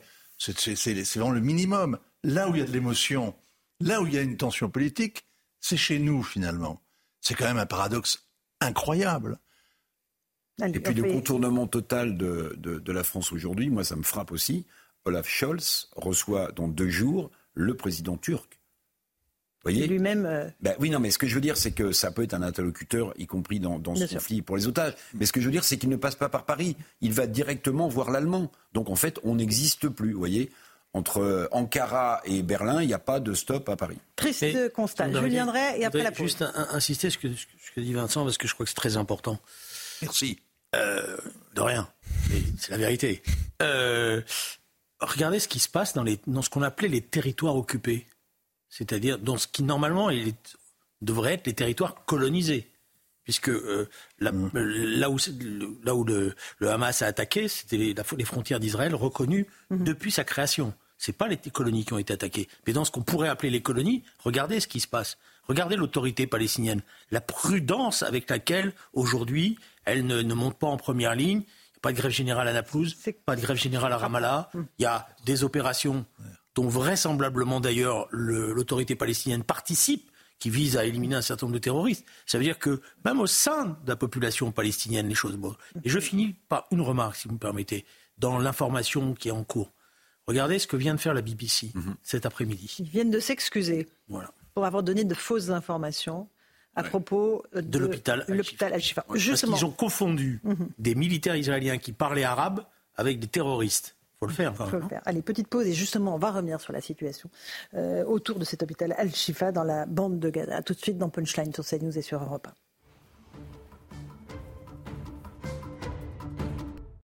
18h21, on se retrouve en direct dans Punchline sur CNews et sur Europe 1. On va évoquer dans un instant la situation autour de l'hôpital d'Al-Shifa qui se trouve dans la bande de Gaza avec un peu de confusion sur la situation à l'heure actuelle. On, sera en ligne euh, dans un instant avec le colonel Olivier Rafovitch, porte-parole de Tsal. On, essaiera de comprendre concrètement ce qui s'y passe. Mais avant, j'aimerais revenir à ce qui s'est passé euh, hier après la projection à l'Assemblée nationale des images euh, des caméras GoPro qui étaient portées par les terroristes le jour du 7 octobre. Les députés français ont assisté à cette projection, parmi eux des députés de la France insoumise. Certains y ont vu, euh, et je mets des guillemets, de la propagande de la part d'Israël. Explication de Maxime Lavandier et je vous fais réagir ensuite.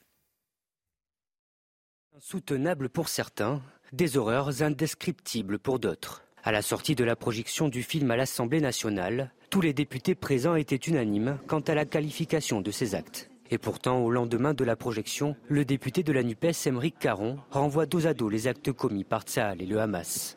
Il faut quand même aussi avoir conscience que c'est un film qui est réalisé euh, par l'armée israélienne, qui est monté par l'armée israélienne, et que donc, bien évidemment, il y a un but derrière la projection de ces images. Et moi, je fais partie de, de ceux qui disent très bien, nous les avons vus.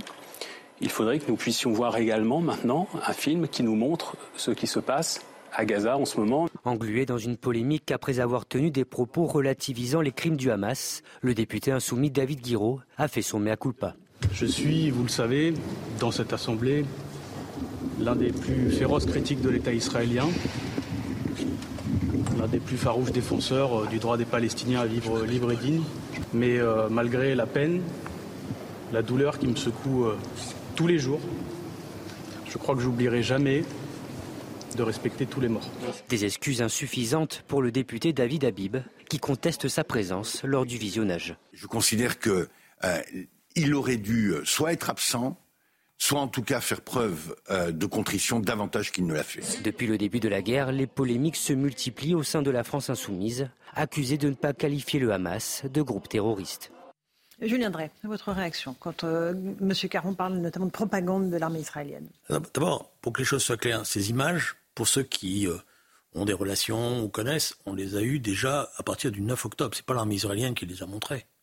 L'armée israélienne a mis du temps d'ailleurs à récupérer toutes ces images. Mais euh, les amis dans les kibbutz les ont envoyées avant que l'armée israélienne euh, ne fasse ce, montage-là. Donc c'est déjà un premier mensonge. Mais je pense que sa vie est un mensonge à ce monsieur Caron, ces derniers temps. Voilà. Vous voyez, je vais le chercher. D'ailleurs, quand il veut, on fait un débat, mais il fuit toujours les débats, lui. Voilà. Euh, comme M. de Villepin, il choisit ses interlocuteurs. Euh, il avait affaire avec Gilles William Goldnadel hier soir. Hein. mais Bon, mais Gilles William a été compétent, mais moi je l'attends encore. Euh, on lui relance l'invitation sur oui, on lui relance. Il, y a, il, y a, beaucoup de questions à lui poser, y compris. Je, je vais vous raconter une chose. Quand Yasser Arafat revient, quand Yasser mhm. Arafat revient, des accords de, des accords de Camp David 2, il s'arrête à Paris et il a un entretien avec M. de Villepin. Et il pose la question de savoir s'il faut signer les accords ou non. Et M. de Villepin lui a dit de ne pas les signer. Hmm. D'accord. C'est pas rien dans l'histoire du conflit. Faut pas oublier ça. Voilà. C'est pas rien. Il pourra, Parce que c'est comme ça qu'après ça s'enchaîne. Parce qu'après, évidemment, comme il n'y a pas les accords, Netanyahou est élu et ça dégénère. Donc il a une propre responsabilité dans cette affaire-là. Voilà pourquoi je le poursuis. Vous comprenez dans le On lui relance l'invitation. Voilà. Ça c'est la première chose.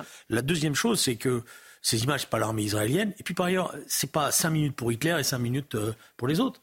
Je veux dire, l'armée israélienne, certainement, il y a des choses à lui reprocher, tout ce qu'on veut mais elle coupe pas la tête des cadavres. Elle tue pas des bébés. Mhm. Elle assassine pas les parents devant leurs enfants.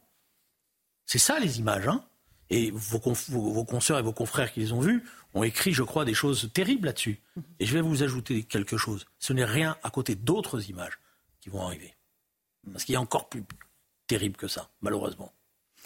Vincent Herouette, la guerre autour de ces images, euh, de la désinformation. Bah, sur les images, Julien Gray a raison, on les, on les connaissait, la plupart on les connaissait avant, elles sont sur Telegram, hein, n'importe qui peut les, peut les voir d'ailleurs, euh, s'il en a vraiment la curiosité ou le goût.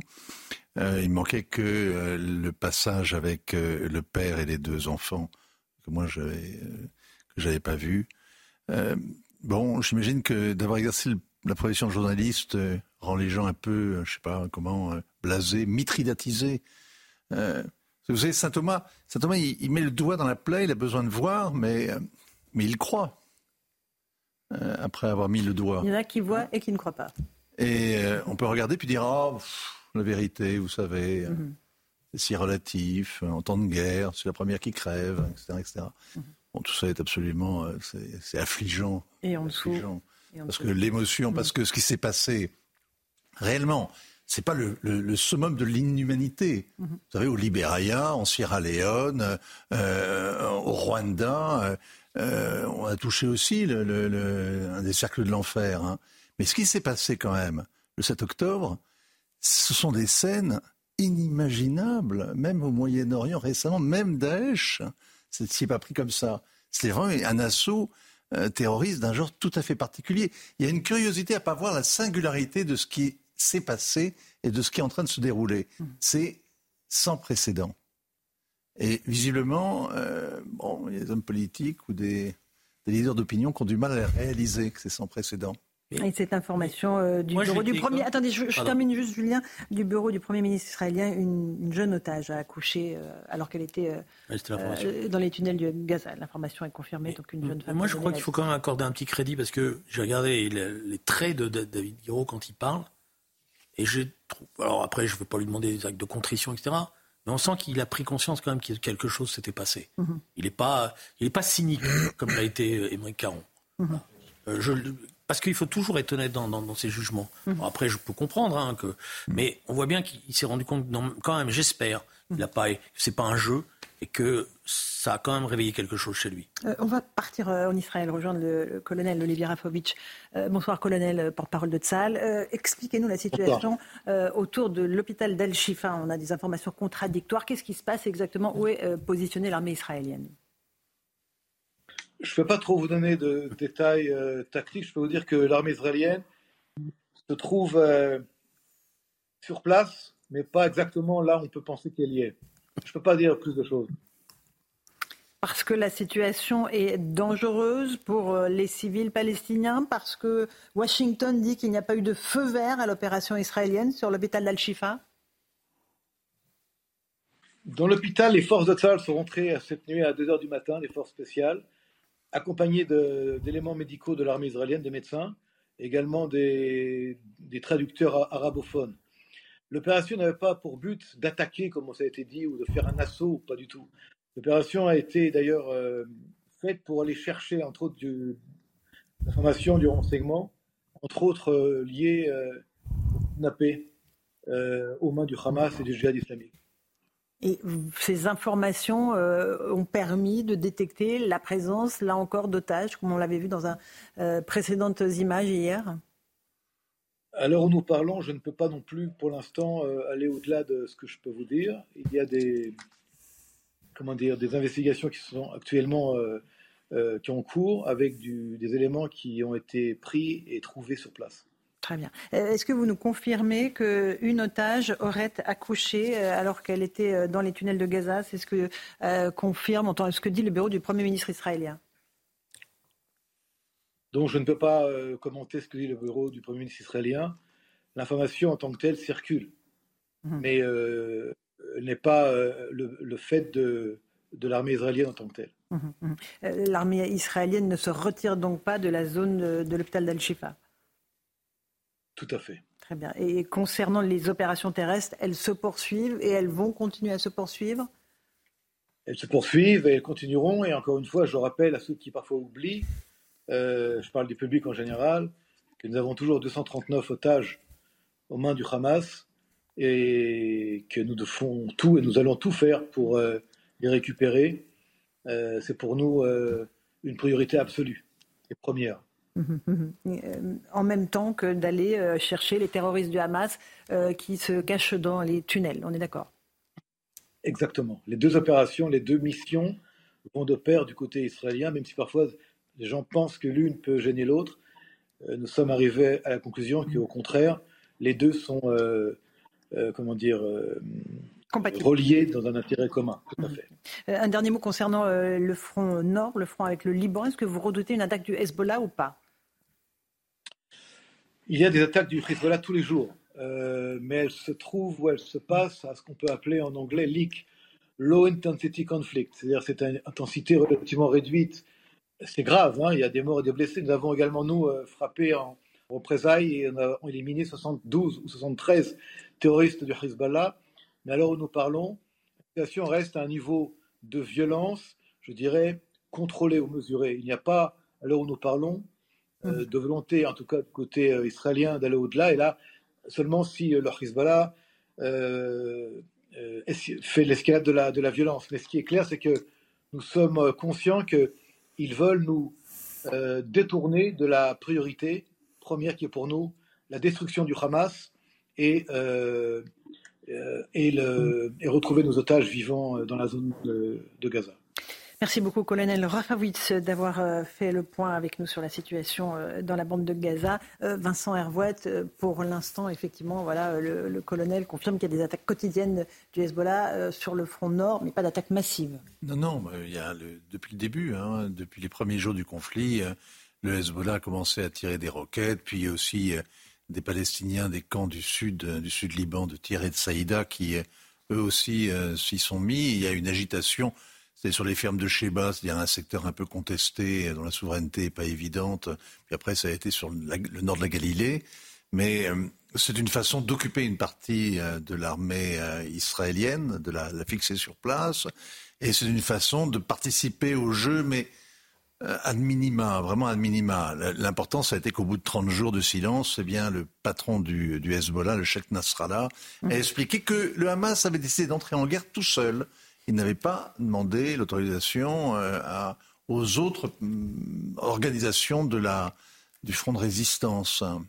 Dans ce qui m'a importé, ce que je trouvais intéressant, ce que disait le, porte-silence, parce que pas grand-chose, le porte-parole de la de l'armée israélienne, c'est que quand il parle de, du but de l'opération, il dit la destruction du Hamas. Mhm.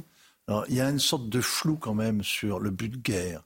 Est-ce que c'est le démantèlement hein, de l'appareil militaire du Hamas? Est-ce que c'est la neutralisation, destruction, éviscération euh, euh, du désossement du, euh, de la tête du Hamas? Est-ce que c'est ou est-ce que c'est la destruction? On sent qu'il y a quand même un petit flou hein, sur le but de l'opération, mhm. au-delà de la récupération des otages.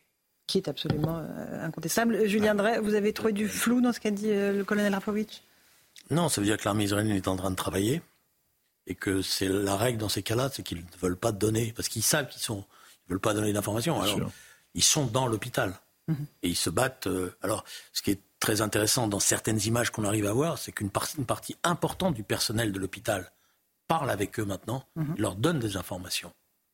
Voilà, vous avez des témoignages qu'on va avoir dans les, dans les heures qui viennent de chefs des services des brûlés, par exemple. Euh, je vous donne cet exemple-là, qui parlent et qui donnent et qui révèlent d'ailleurs euh, la vérité. C'est-à-dire qu'effectivement, ils ont été pris en otage et qui ont d'ailleurs reconnu que ceux qui voulaient se sauver de l'hôpital n'arrivaient pas à se sauver, non pas parce que c'est l'armée israélienne et des snipers israéliens, comme on a essayé de le dire, qui tiraient sur cela, mais que c'était le Hamas qui empêchait cela. Et l'affaire des... Mm. Je finis. Vous avez vu, tout le monde l'a vu. Vous avez vu la livraison du gaz, de, de l'essence et que l'hôpital n'a pas pu acquérir. Ce n'est que là, dans les heures qui viennent de s'écouler, qu'ils ont enfin pu avoir ça, parce que c'est l'armée israélienne qui les a portés directement dans l'hôpital. Parce que le Hamas ne laissait pas le personnel de l'hôpital aller récupérer cette essence. Allez, on poursuit ce débat dans un instant. D'abord, le rappel des titres de l'actualité, 18h35 en direct sur Europe 1 et sur CNews. Simon Guillain. Un an de prison avec sursis requis contre le ministre de la Justice, Éric Dupont-Moretti. Le garde des Sceaux était jugé depuis le 6 novembre par la Cour de justice de la République pour prise illégale d'intérêt. Concernant la peine d'inéligibilité obligatoire en cas de condamnation, eh bien, le procureur général de la Cour de cassation a déclaré à la Cour qu'elle pouvait s'en dispenser en s'en remettant, je cite, à sa sagesse. Dix stèles juives découvertes dans le cimetière de Moulins-sous-Touvent dans l'Oise. La gendarmerie nationale a immédiatement diligenté une enquête et le parquet de Compiègne a été saisi des faits. Ce cimetière regroupe près de 2000 sépultures chrétiennes et juives de soldats allemands qui ont combattu durant la Première Guerre mondiale. Et puis sept départements toujours placés en vigilance orange au cru par Météo France.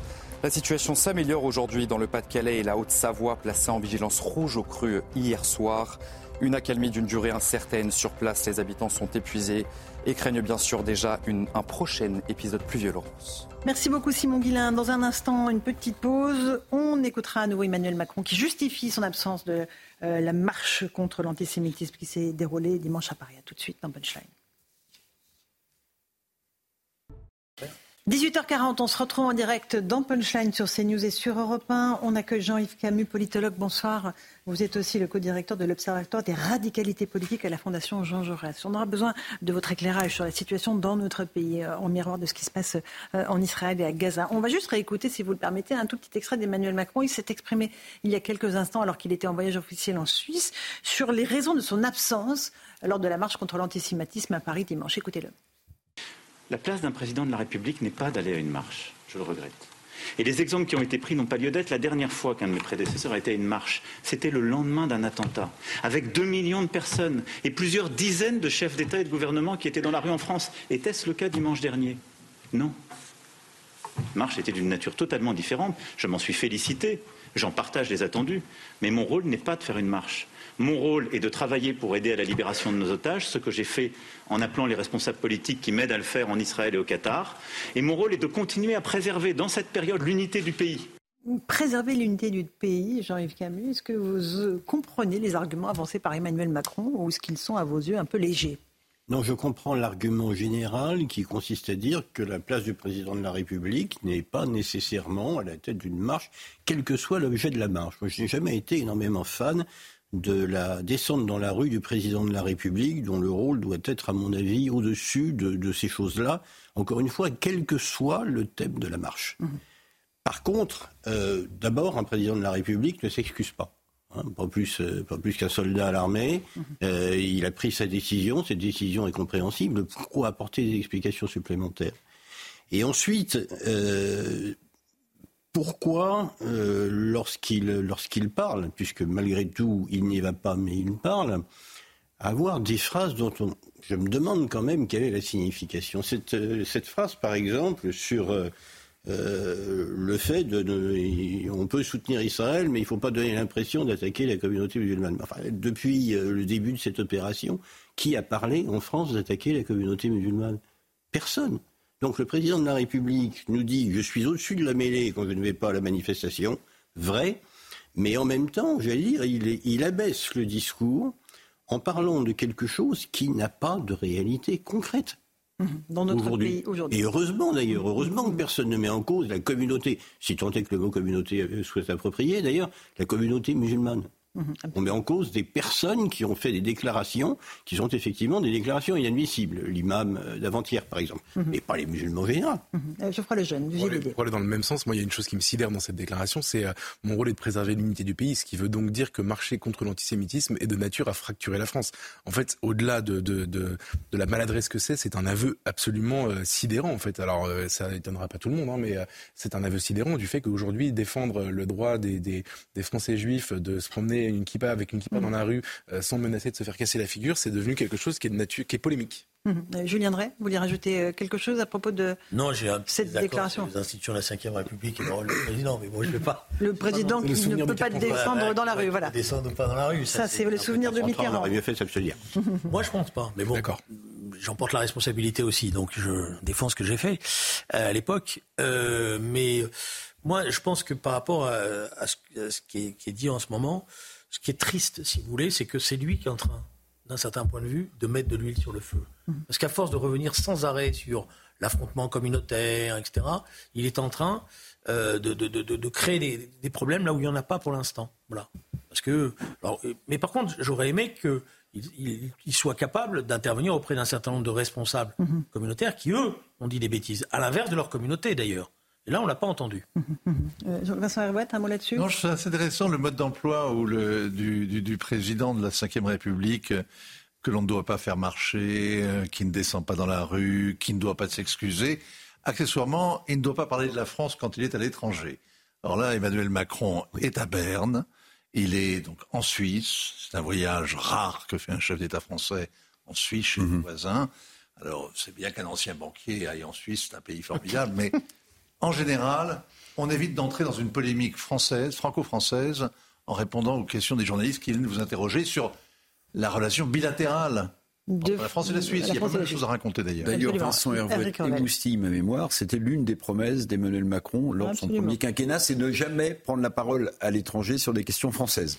si vous vous souvenez bien. Mais je vais juste quand même compléter. Oui, rapidement, et après j'interroge M. Camus. Sur le député Caron et les fils, ça me revient aussi comment ce type qui est un tartuffe absolu peut s'émouvoir sur le sang versé d'un taureau, puisqu'il voulait une loi anti-corrida, et ne pas avoir d'émotion lorsqu'il voit le sang versé de gamin décapité? Mmh. Mais c'est d'une tartufferie absolument insolente. Je n'en reviens même pas. Mhm. Je n'en reviens même pas. Alors, euh, Jean-Yves Camus, moi, je, voulais vous interroger parce que c'est intéressant. Vous êtes un spécialiste euh, de la droite, du, Rassemblement national. Euh, il y a eu beaucoup de questions autour de la présence du Rassemblement national lors de cette marche de dimanche. On va écouter ce qu'on a dit Olivier Véran, le porte-parole du gouvernement, qui estime que le RN joue un, un jeu. Écoutez-le.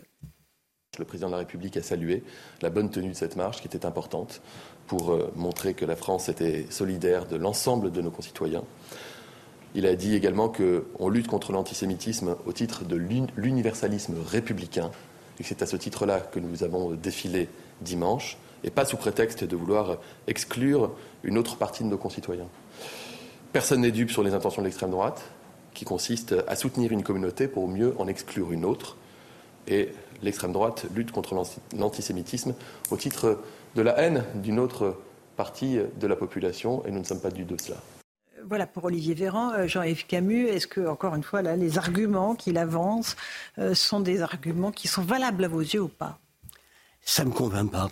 Ça ne me convainc pas parce que euh, Marine Le Pen combat en politique intérieure l'islamisme, les organisations islamistes. Elle a d'ailleurs déposé une proposition de loi tendant à les interdire.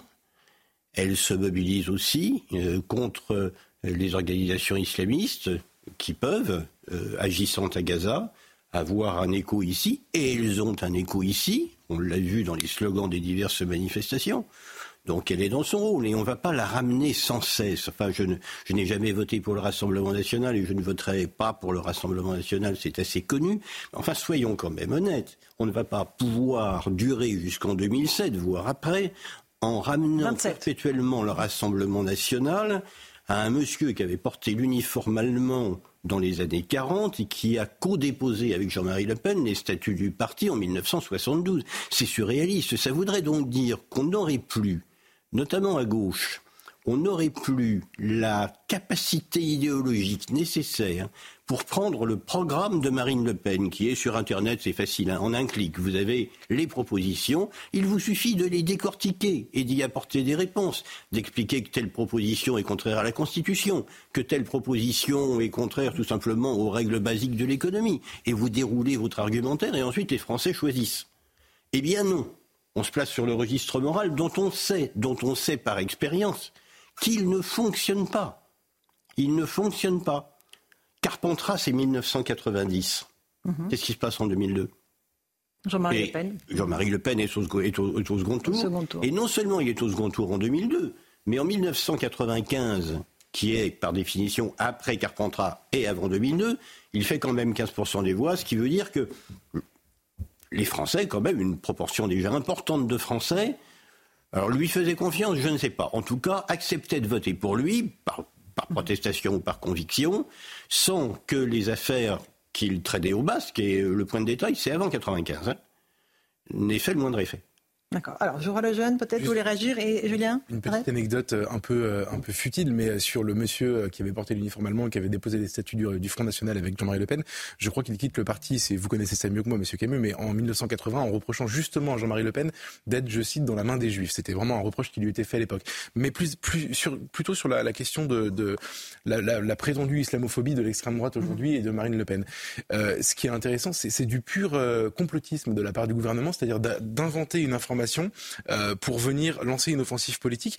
Moi, je note dans les évolutions de Marine Le Pen sur le sujet, alors je ne sais pas si elle a évolué, en tout cas depuis qu'elle, euh, notamment en 2022, euh, pardon, pendant la présidentielle, il y a eu un vrai revirement sur cette question-là, sur la question vis-à-vis des musulmans, quand elle explique que porter le voile n'est pas un problème pour elle, ce qui fait d'elle une candidate sur la question de, de l'islam, hein, pas de l'islamisme, de l'islam, une candidate moins disante que certaines des personnalités qui aujourd'hui incarnent les républicains, comme par exemple Laurent Wauquiez ou Éric Ciotti, qui sont capables de lui reprocher justement une un trop grand accommodement raisonnable. Mhm. Elle est traitée de jupéiste aujourd'hui par certaines personnalités. Vous êtes d'accord avec ça, Monsieur Camus? Je suis, je suis d'accord avec cela. Euh, sur la question des, des signes religieux juifs dans l'espace public, euh, sa, position n'est pas encore complètement claire. Elle a dit d'un côté, si l'on interdit le voile, il faut interdire le port de l'équipage, ce qui en droit est quelque chose qui se défend par parallélisme des formes. Et puis ensuite, elle a expliqué que l'équipage n'était pas pareil, tout en disant que de toute façon, les juifs n'avaient plus le droit de porter l'équipage, ce qui d'une part n'est pas vrai.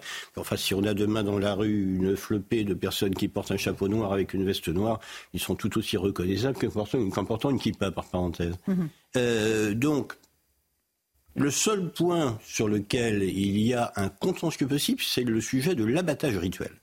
Moi, je l'ai dit régulièrement aux dirigeants du, Rassemblement national. Les Juifs ont conquis en France le droit de manger de la viande cachée rabattue en France. L'abattage rituel juif y est autorisé. Je ne vois pas comment on pourrait revenir sur ce droit qui date, mais ça date même pas de Napoléon et du consistoire. Ça date d'avant. Mhm. date même, même sous l'Ancien Régime, on pouvait abattre rituellement. Et je veux pas, moi, euh, devoir importer demain euh, la viande que je mange de l'étranger sous prétexte qu'il y a un problème avec l'abattage halal. S'il y en a un avec l'abattage halal, qu'on le traite. Mais n'en soyons pas les victimes collatérales. Mais mis à part ça, les déclarations de Marine Le Pen depuis le 7 octobre me paraissent sincères. Marine Le Pen n'est pas antisémite. Une fois qu'on a dit ça, on peut parfaitement combattre le programme du Rassemblement national, qui se résume quand même pas à la question de savoir s'il est antisémite ou pas. Éric Revel, après Julien Drey. Euh, aller dans, ce que vous, dans le sens de ce que vous disiez sur l'argument moral qui ne fonctionne plus pour contrer la, croissance du, électorale du Rassemblement national, parce qu'on assiste, à mon sens, à un bouleversement total. C'est-à-dire que pendant des décennies et des décennies, c'était l'intelligentsia de gauche qui mettait les idées du débat sur la table. Bon, il y avait l'ensemencement culturel euh, cher à, Gramsci pour arriver au pouvoir, et aujourd'hui, j'ai le sentiment, je ne sais pas si c'est votre avis, qu'on est devant un basculement total. C'est-à-dire que les idées qui sont mises sur le débat, sur la table du débat national, ce sont des idées qu'historiquement la droite porte, et c'est sans doute l'une des raisons pour lesquelles la gauche n'a que l'argument moral en rappelant quelques racines du Rassemblement national euh, mhm. à, développer, parce qu'en réalité, elle ne porte plus d'idées. Alors, euh, M. Camus, et après, j'aimerais bien entendre Julien Drey là-dessus. Alors, il, est exact euh, que la droite a fait un, les droites, plus précisément, ont fait un, progrès considérable en réussissant, mais c'est peut-être l'un des succès de, ce qu'on appelle à droite la métapolitique, hein, à mettre sur la table des sujets sociétaux qui, même lorsqu'il y a défaite, euh, je pense à la manif pour tous par exemple, restent quand même dans le débat public. Mmh. Restent des marqueurs. Mmh. Alors, Incontestable. Mmh. Julien Drey, peut-être sur euh, la défaite de la gauche à, combattre le RN Je pense que la gauche, euh, depuis. Ça remonte pas récemment, mais elle a perdu l'hégémonie idéologique qu'elle avait conquis dans les années 70 et 80 dans le pays. Elle a conquis parce qu'elle n'a renouvelé aucun de ses logiciels. Et donc, évidemment, euh, les années passant, elle est devenue de plus en plus gestionnaire quand elle était au pouvoir. Voilà. N'étant pas capable de se projeter dans un univers nouveau, y compris sur les questions européennes et des choses comme ça. Et donc, c'est vrai que maintenant, vous avez une petite gauche qui est pavlovienne. C'est-à-dire que la seule chose qui lui reste, moi je m'amuse à faire d'ailleurs des tests pour voir, c'est euh, fasciste. Alors je vais vous dire, le, schéma il est simple hein, maintenant. T'es à CNews, t'es un fasciste. Mhm. je, pose deux. Voilà, c'est comme ça que j'ai. Donc j'accumule parce qu'à un moment donné, je, je, ferai ma réponse, tout ça. Mais ils n'ont que ça. Et le mot fascisme est un mot valise qui leur permet de ne répondre à rien. C'est comme le mot extrême droite, Monsieur Camus. C'est le, mot fourre-tout du jour. Oui, alors je, je ce que vient de dire Julien Drey, parce que j'étais euh, hier soir au Figaro Live. Eh bien, je, suis fasciste, quasiment, complice des fascistes, ce qui est encore pire. Euh, je continuerai. Sur le mot extrême droite, qui est un mot valise, Le mot extrême droite est un, devenu un mot valise, comme le mot fascisme, comme euh, comme tous ces qualificatifs que Pierre-André Taguieff avait bien décortiqués il y a déjà euh, maintenant 25 ou 30 ans, pour expliquer qu'au fond, ils étaient vidés de tout contenu scientifique et qu'ils agissaient de manière pavlovienne comme étant des facteurs de disqualification. Et c'est vrai qu'une fois que le terme d'extrême droite vous est tombé sur la tête, et ça arrive très vite, vous avez un petit peu de mal quand même à ça reste le, le sparadrap du capitaine Haddock. Mais si vous demandez aux mêmes personnes de vous donner une définition du débat scientifique sur la notion d'extrême droite, qui est extrêmement nourri, puisque c'est le sujet sur lequel paraissent le plus d'ouvrages et d'articles scientifiques au monde, et ce depuis une vingtaine d'années. Alors là, c'est le flou total. Personne n'est capable de vous citer un ouvrage phare pour la bonne raison d'ailleurs, et ça c'est une spécificité française, que mis à part les travaux de Pierre-André Taguieff, de Pascal Perrineau, de Nona Maillère, il n'y a pratiquement rien de séminal qui soit publié ici. Donc c'est le, néant. Et Très bien. quand même. Ouais. Merci beaucoup euh, Jean-Yves Camus d'être venu ce soir dans Punchline sur CNews et sur Europe 1. Julien Drey, Eric Revel, Vincent Hermouette et Geoffroy Lejeune. Dans un instant sur Europe 1, c'est Hélène Zélani que vous retrouvez pour l'information. Et c'est Elliot Deval qui vous accueillera pour Face à l'info dans un instant sur CNews. Bonne soirée à vous sur nos deux antennes et à demain.